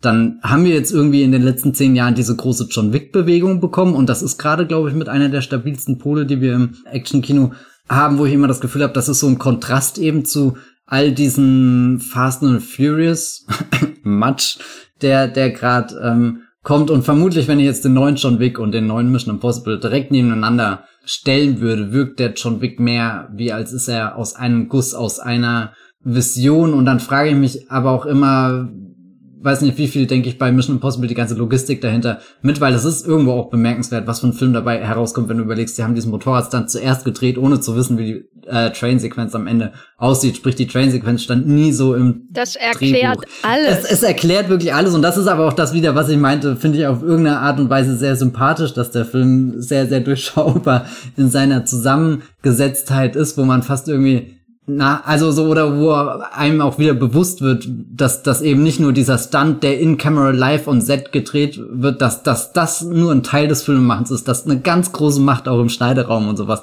stattfindet und wie viel du umstellen kannst. Und McQuarrie hat, glaube ich, auch schon drüber geredet mit, naja, hätte auch die U-Bahn-Sequenz, äh, die U-Bahn, sage ich, die, die U-Boot-Sequenz erst in den zweiten Teil tun können oder erst äh, später in den Film einbauen können und es hätte alles funktioniert. Er hätte das alles irgendwie so schneiden können, dass das den und den Zweck äh, erfüllt und womöglich hätte dieser Film auch komplett ohne die U-Boot-Sequenz angefangen und wir hätten einfach nur diese Informationen im Dialog bekommen mit, naja, da gibt's irgendwie was, was entfesselt ist und jetzt findet mal heraus, was da los ist und, und nie einen Blick unter das Wasser geworfen. Macht den Film aber für mich nicht schlechter, sondern im Gegenteil auf irgendeine bizarre Art und Weise spannender. Und ein Gedanken möchte ich noch von Sascha aufgreifen. Du hast vorhin so sowas angesprochen, alles wiederholt sich oder so. Du hast halt diese Bilder in der Filmgeschichte schon gehabt, die lockt die auf äh, dem Ding runter crasht auf der, der Brücke, die meinetwegen explodiert oder sowas. Ist jetzt kein, kein Bild, was sich Christopher McQuarrie ausgedacht hat und trotzdem finde ich es wahnsinnig interessant halt zu gucken, was macht denn jetzt ein Regisseur im Jahr 2023 oder wann auch immer der Film in den letzten Jahren gedreht wurde. Wie, wie setzt Christopher McQuarrie mit 300 Millionen Dollar diese eine wahnsinnige Idee, um die vor 100 Jahren schon mal im Kino zu sehen war. Ich, ich tue mir da immer schwer, sofort an, weiß nicht, da, da so, so ganz pessimistisch entgegenzublicken, weil eigentlich finde ich das interessant, wie die Menschen aus, aus meiner Zeit, in der ich das auch alles entdeckt, quasi auch diese, diese alten Momente interpretieren, verstehen. Und manchmal kommt da auch was total Langweiliges bei rum, wo ich nicht das Gefühl habe, dass das hat sich jetzt gelohnt, aber trotzdem würde ich nie die, die Chance verstreichen lassen, zu sehen, was eventuell dabei herauskommt. Weiß nicht, da, da ist meine Neugier viel zu groß und und es ist ja auch alles so so so ein Dialog mit. Ich habe die Szene im äh, General gesehen vor weiß nicht wie vielen Jahren und war da schon beeindruckt, kannte vor allem vorher auch das GIF und habe mich mal gefragt, ist das wirklich aus dem Stummfilm? Haben die dies, haben die das durchgezogen und und jetzt sehe ich, was McQuarrie draus macht, geht zurück zu dieser alten Szene und und weiß nicht, das wird alles für mich in in diesem großen Dialog, der zwischen den den Filmen da entsteht, nur nur reicher an an Ebenen. Das ist jetzt kein sehr konkreter Referenzen Begriff. vielleicht. Das ist halt das Problem. Nee, ich, ich glaub, ich, nee es ist nicht nur Referenz, es ist auch sehr viel ähm, Verständnis meinerseits dabei auf einmal, weil, weil, weil, dann frage ich mich, was sieht McQuarrie in der Szene und dann frage ich mich, was sehe ich da drin, was holt er da raus, was hätte ich da rausgeholt, was, was hat er jetzt in seinem Film drin? Also es, der, der Film wird deutlich mehr ähm, engaging, was wäre da das deutsche Wort dafür? Ähm, also weiß nicht. Involvieren. Ja, ich habe viel mehr Angriffspunkte, um auf diesen Film einzugehen. Oder die Leute fragen mich auch immer, warum ich, ich Filme so oft im Kino gucke. So, weil, weiß nicht, weil ich halt jedes Mal doch nochmal irgendwie so eine neue Perspektive finde, mit der ich so eine Szene anschauen kann. Und ich meine, das beste Beispiel dafür war jetzt dieser, dieser Spider-Verse, der sich ja wie so ein Rubrikwürfel in jeder Minute neu zusammensetzt. Und den kann ich definitiv nicht nur einmal im Kino schauen und rausgehen und habe dann das Gefühl, ich habe alles in diesem Film entdeckt. Ich möchte gar nicht widersprechen. Ich glaube nur, dass in diesem Dialog oftmals auch mehr Selbstbehauptung als Transformation halt drin steckt. Also ich fand gerade äh, super schön, dass du das erwähnt hast, dass du das GIF kanntest, bevor du The General tatsächlich mal gesehen hast. Und wie viele der Filmschaffenden oder auch oftmals einfach nur im Filmdiskurs Teilnehmenden haben tatsächlich den Film geschaut und kennen nicht nur die GIFs oder mal irgendwie so ein Reddit-Zusammenschnitt und können das dann so einfach als Referenz einwerfen, aber wo findet dann tatsächlich dann die, die tiefergehende Auseinandersetzung mit diesen Bildern statt und mit diesen Ideen? Ähm, das fehlt mir dann doch schon irgendwie, das kann ich hier in dem Film leider nicht erkennen. Ähm, ich würde es gerne, aber ähm, gerade hier bei diesen großen angekündigten Stunts fehlt mir dann doch schon irgendwie der, der nächste Gedanke, den ich dann doch irgendwie im Kino dann auch erwarte. Also man kann natürlich immer wieder, ja, sich mit, ja, mit dem Kino, mit dem Format selbst beschäftigen und so weiter, das Medium nochmal reflektieren, aber äh, gerade im Kino erwarte ich doch dann schon dann den nächsten großen Gedanken. Ne? Und ähm, es ist jetzt nicht immer nur ein Appell an, an, an, an das Neue. Ich bin ja auch ein sehr nostalgischer Mensch natürlich, äh, jeder, der mich kennt, weiß das auch. Aber äh, es ist ähm, es ist dann doch irgendwie mehr Selbstbehauptung und Teil des Marketings geworden und auch sehr leicht inzwischen auch für viele so beiläufig zu verstehen, ohne dass man sich tiefergehend damit auseinandersetzen muss und auch vielleicht verstehen kann, wo die Transformation tatsächlich stattfindet oder eben auch nicht. Und das ist ähm, hier leider so ein bisschen die Krux an der Sache für mich. Ich glaube, da kommen wir nicht mehr auf einen Nenner heute, sorry.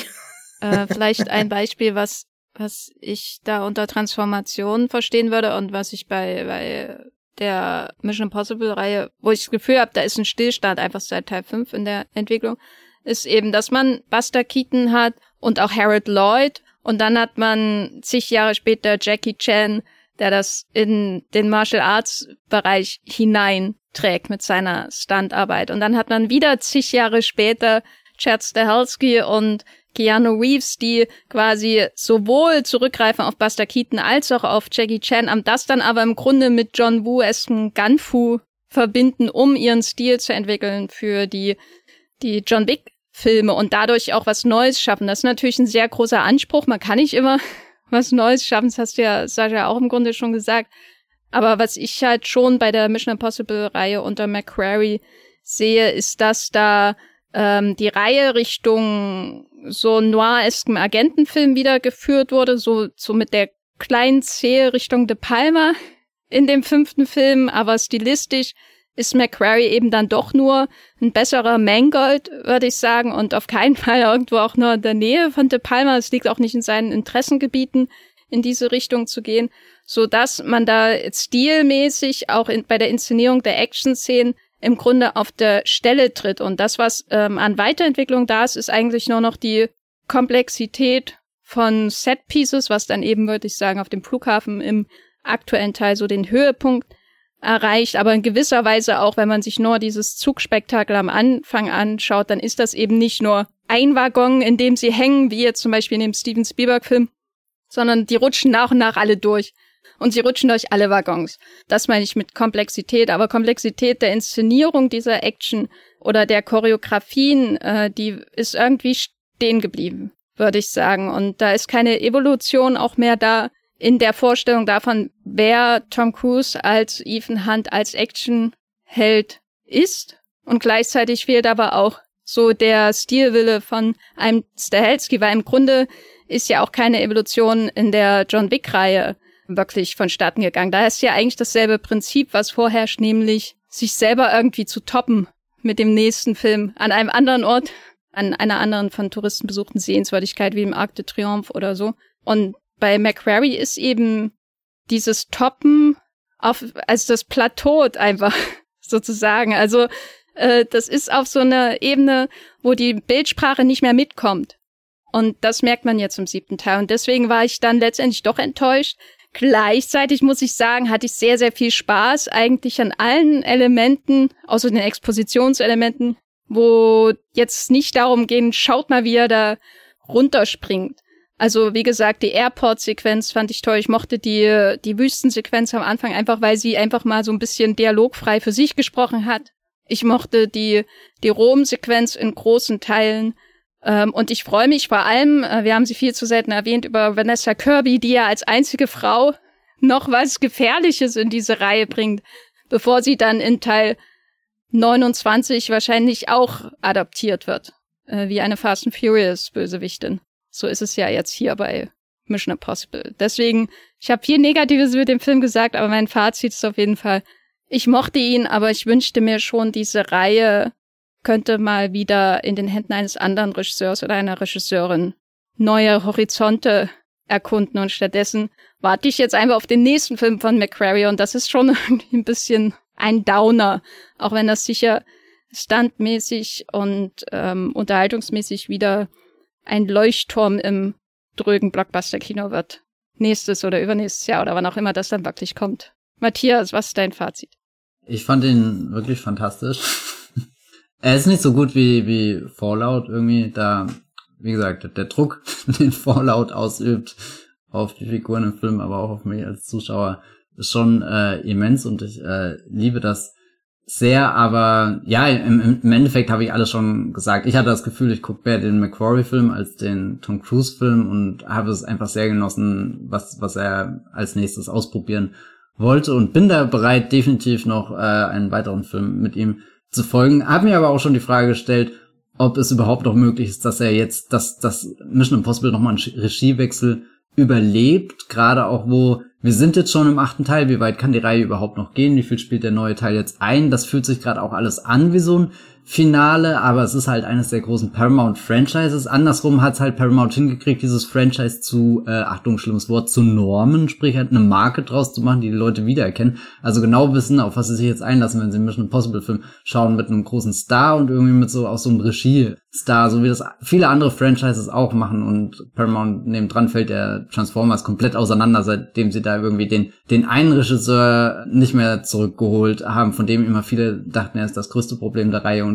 wie sich herausgestellt hat, war er der Einzige, der wirklich verstanden hat, äh, Michael Bay, wie man einen Transformers-Film in Szene setzt. Aber weiß nicht, ob, ob so, so, so Filmreihen wie, wie auch die ersten vier Alien-Filme, die ersten vier Mission Impossible-Filme, ich befürchte, das sind so komische Kuriositäten aus einem Kino, das noch nicht so durchfranchisisiert war und ich be befürchte, eher passiert dass, dass irgendeine neue Regiestimme mit einem coolen Actionfilm halt völlig abseits groß rauskommt und daraus dann vielleicht so ein eigenes Franchise wird, wie dann eben so ein Glücksfall wie John Wick ähm, beweist und ganz viele äh, Trittbrettfahrer nach sich zieht, die alle nicht so äh, gut sind. Oder ja, ich meine, äh, wer weiß, wie, wie zum Beispiel Fury Rosa wird. Das frage ich mich oft. Ist George Miller in der Lage, einen Mad Max Fury Road Clone zu drehen, oder weiß er selbst, dass das irrsinnig ist und denkt sich einfach was völlig anderes aus, was mindestens genauso cool ist, oder eifert er irgendwas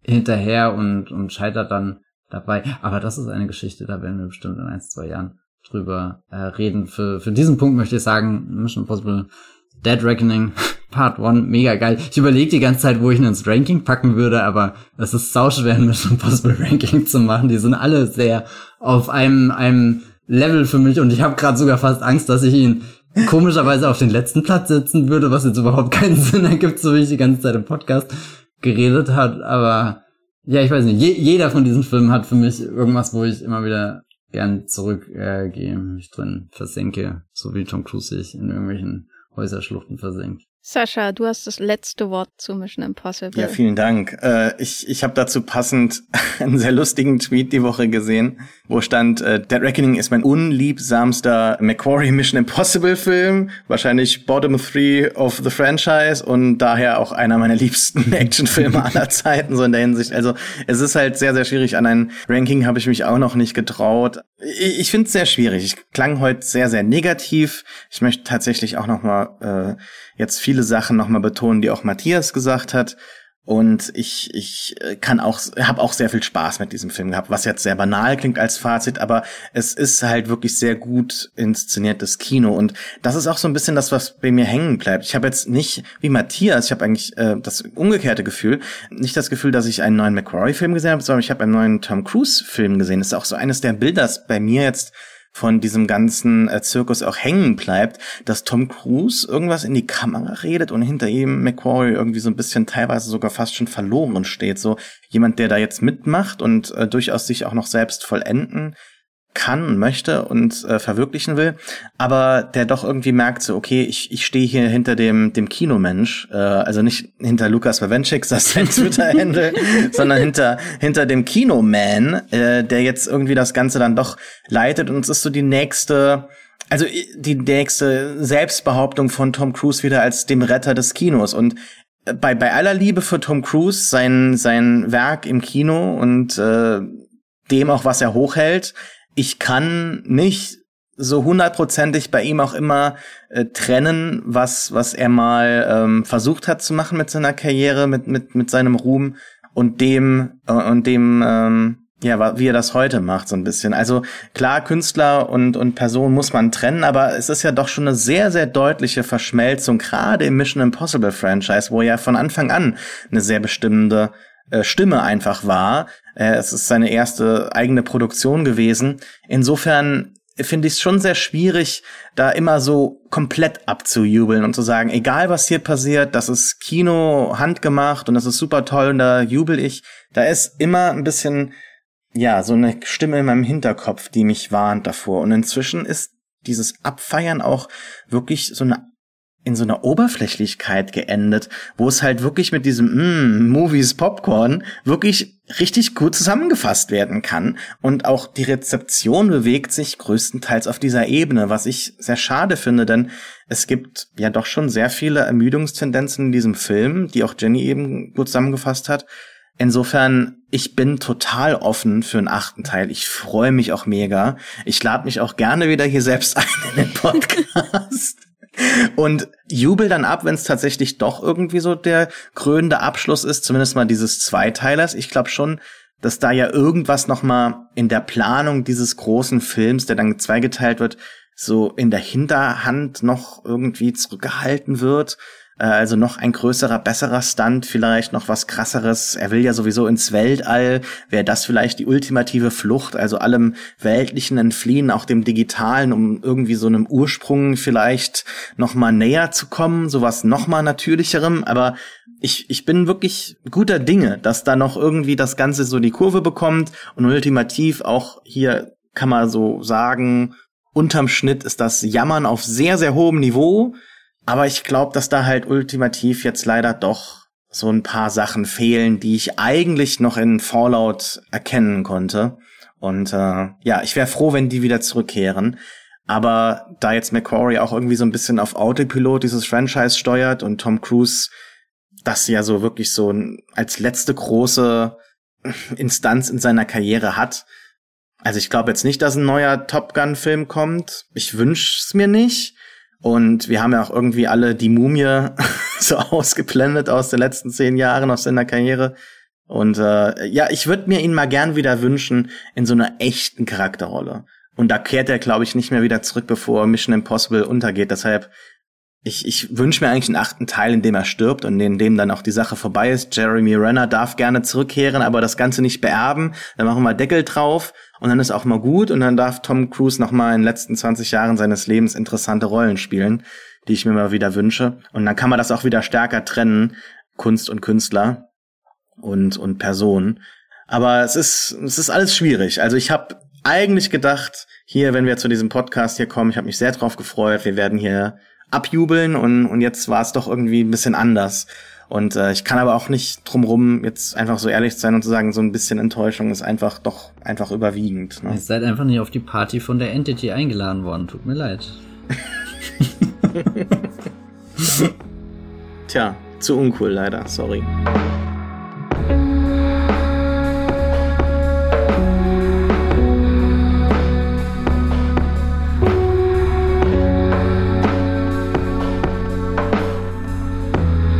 Haben wir es geschafft.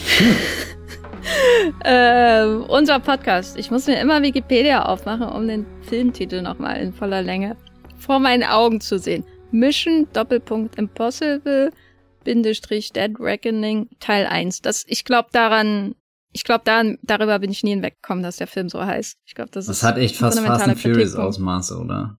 Es ist schlimmer als jeder Titel von einem Fast and Furious Film. Ich meine, die hießen mal Fate of the Furious, was ja einfach wie ein Gedicht der Filmtitelschreibung ist. Oder Fast X, das ist wie Jason X, das kann ja eigentlich gar nicht besser werden. Und nicht sowas Ungelenkes. Naja, der läuft jedenfalls im Kino. Äh, Matthias, wo bist du im Internet zu finden, wenn du gerade nicht in Mission Impossible Dead Reckoning Teil 1 im Kino sitzt? Ich befürchte, Mission Impossible Ära ist ehrlich gesagt morgen schon vorbei, wenn Barbenheimer offiziell in den Kinos startet. Da habe ich auch schon Angst davor. Äh, ich bin auf Twitter als at Bibelbox zu finden mit drei E oder unter meinem Namen Matthias Hopf oder äh, auf meinem Blog das Filmfilter oder auf moviepilot.de. Äh, Sascha, wo bist du? Ich bin auf Twitter unter @reef zu finden mit zwei E und ich mache einen äh, Blog immer noch ab und zu mal wieder aktiver äh, unter pewpewpew.de. Dort findet man auch alle Links zu meinem Podcast, dem Pewcast. Dieser Pewcast ist aktiver als der Blog und beinhaltet, ich glaube, zu 50 Prozent mindestens mal Matthias. also wer diese zwei lieben Menschen hier mag, der ist dort auch im Pewcast äh, kann, kann dort fündig werden. Jenny ist seit Folge eins mit dabei, immer mal wieder und demnächst auch wieder hoffentlich zu Jurassic Park. Ich hoffe, das kriegen wir nochmal dann, ja, hin. Das war ja schon geplant und leider verschoben worden. Ja, darauf freue ich mich schon seit Wochen. Du schaust den Film jeden Tag in Vorbereitung. ja, den immer alternierend mit Mission Impossible 1. Ähm, gibt wirklich äh, Schlimmeres. Ja, an meiner Stelle, äh, oder äh, ich möchte mich auf jeden Fall nochmal bedanken bei dir, Sascha, dass das so kurzfristig geklappt hat. Und wir freuen uns natürlich immer sehr, dass du hier im Wollmilchcast vorbeischaust und uns die Treue hältst und uns auch immer so liebe Worte sagst, äh, ja, wie du unseren Podcast findest. Ihr seid ja so ein bisschen auch meine Podcast-Kinder. Ich glaube, ihr wart beide. ihr wart ja beide zuerst bei mir zuerst, bevor ihr dann was eigenes gemacht habt. Deshalb bin ich immer wie so ein stolzer Papa, der da so drauf schaut. Ja, die Wollmilchsäure. Mm. ich freue mich. Okay. Könnt ihr auch rausschneiden. das ist creepy irgendwie auch, aber irgendwie auch süß. Also perfekt äh, für diese Podcast-Co-op. Ähm, ja, ich bin auch bei Twitter zu finden als Gafferlein und bei Movieplot und ihr könnt mir auch bei Letterboxd folgen, wenn ihr wissen wollt, wie ich Barbie finde. Äh, da findet ihr mich als Jenny Jecke, genau wie bei Twitter und überall sonst auch. Vielen Dank, Sascha, für diesen wunderbaren Podcast. Vielen Dank, Matthias, für die Mission Impossible 7 Liebe. Und vielen Dank, äh, liebe Zuhörende da draußen, dafür, dass ihr den Wollmilchcast hört. Und bis zum nächsten Mal. Tschüss. Ciao. Danke, ciao.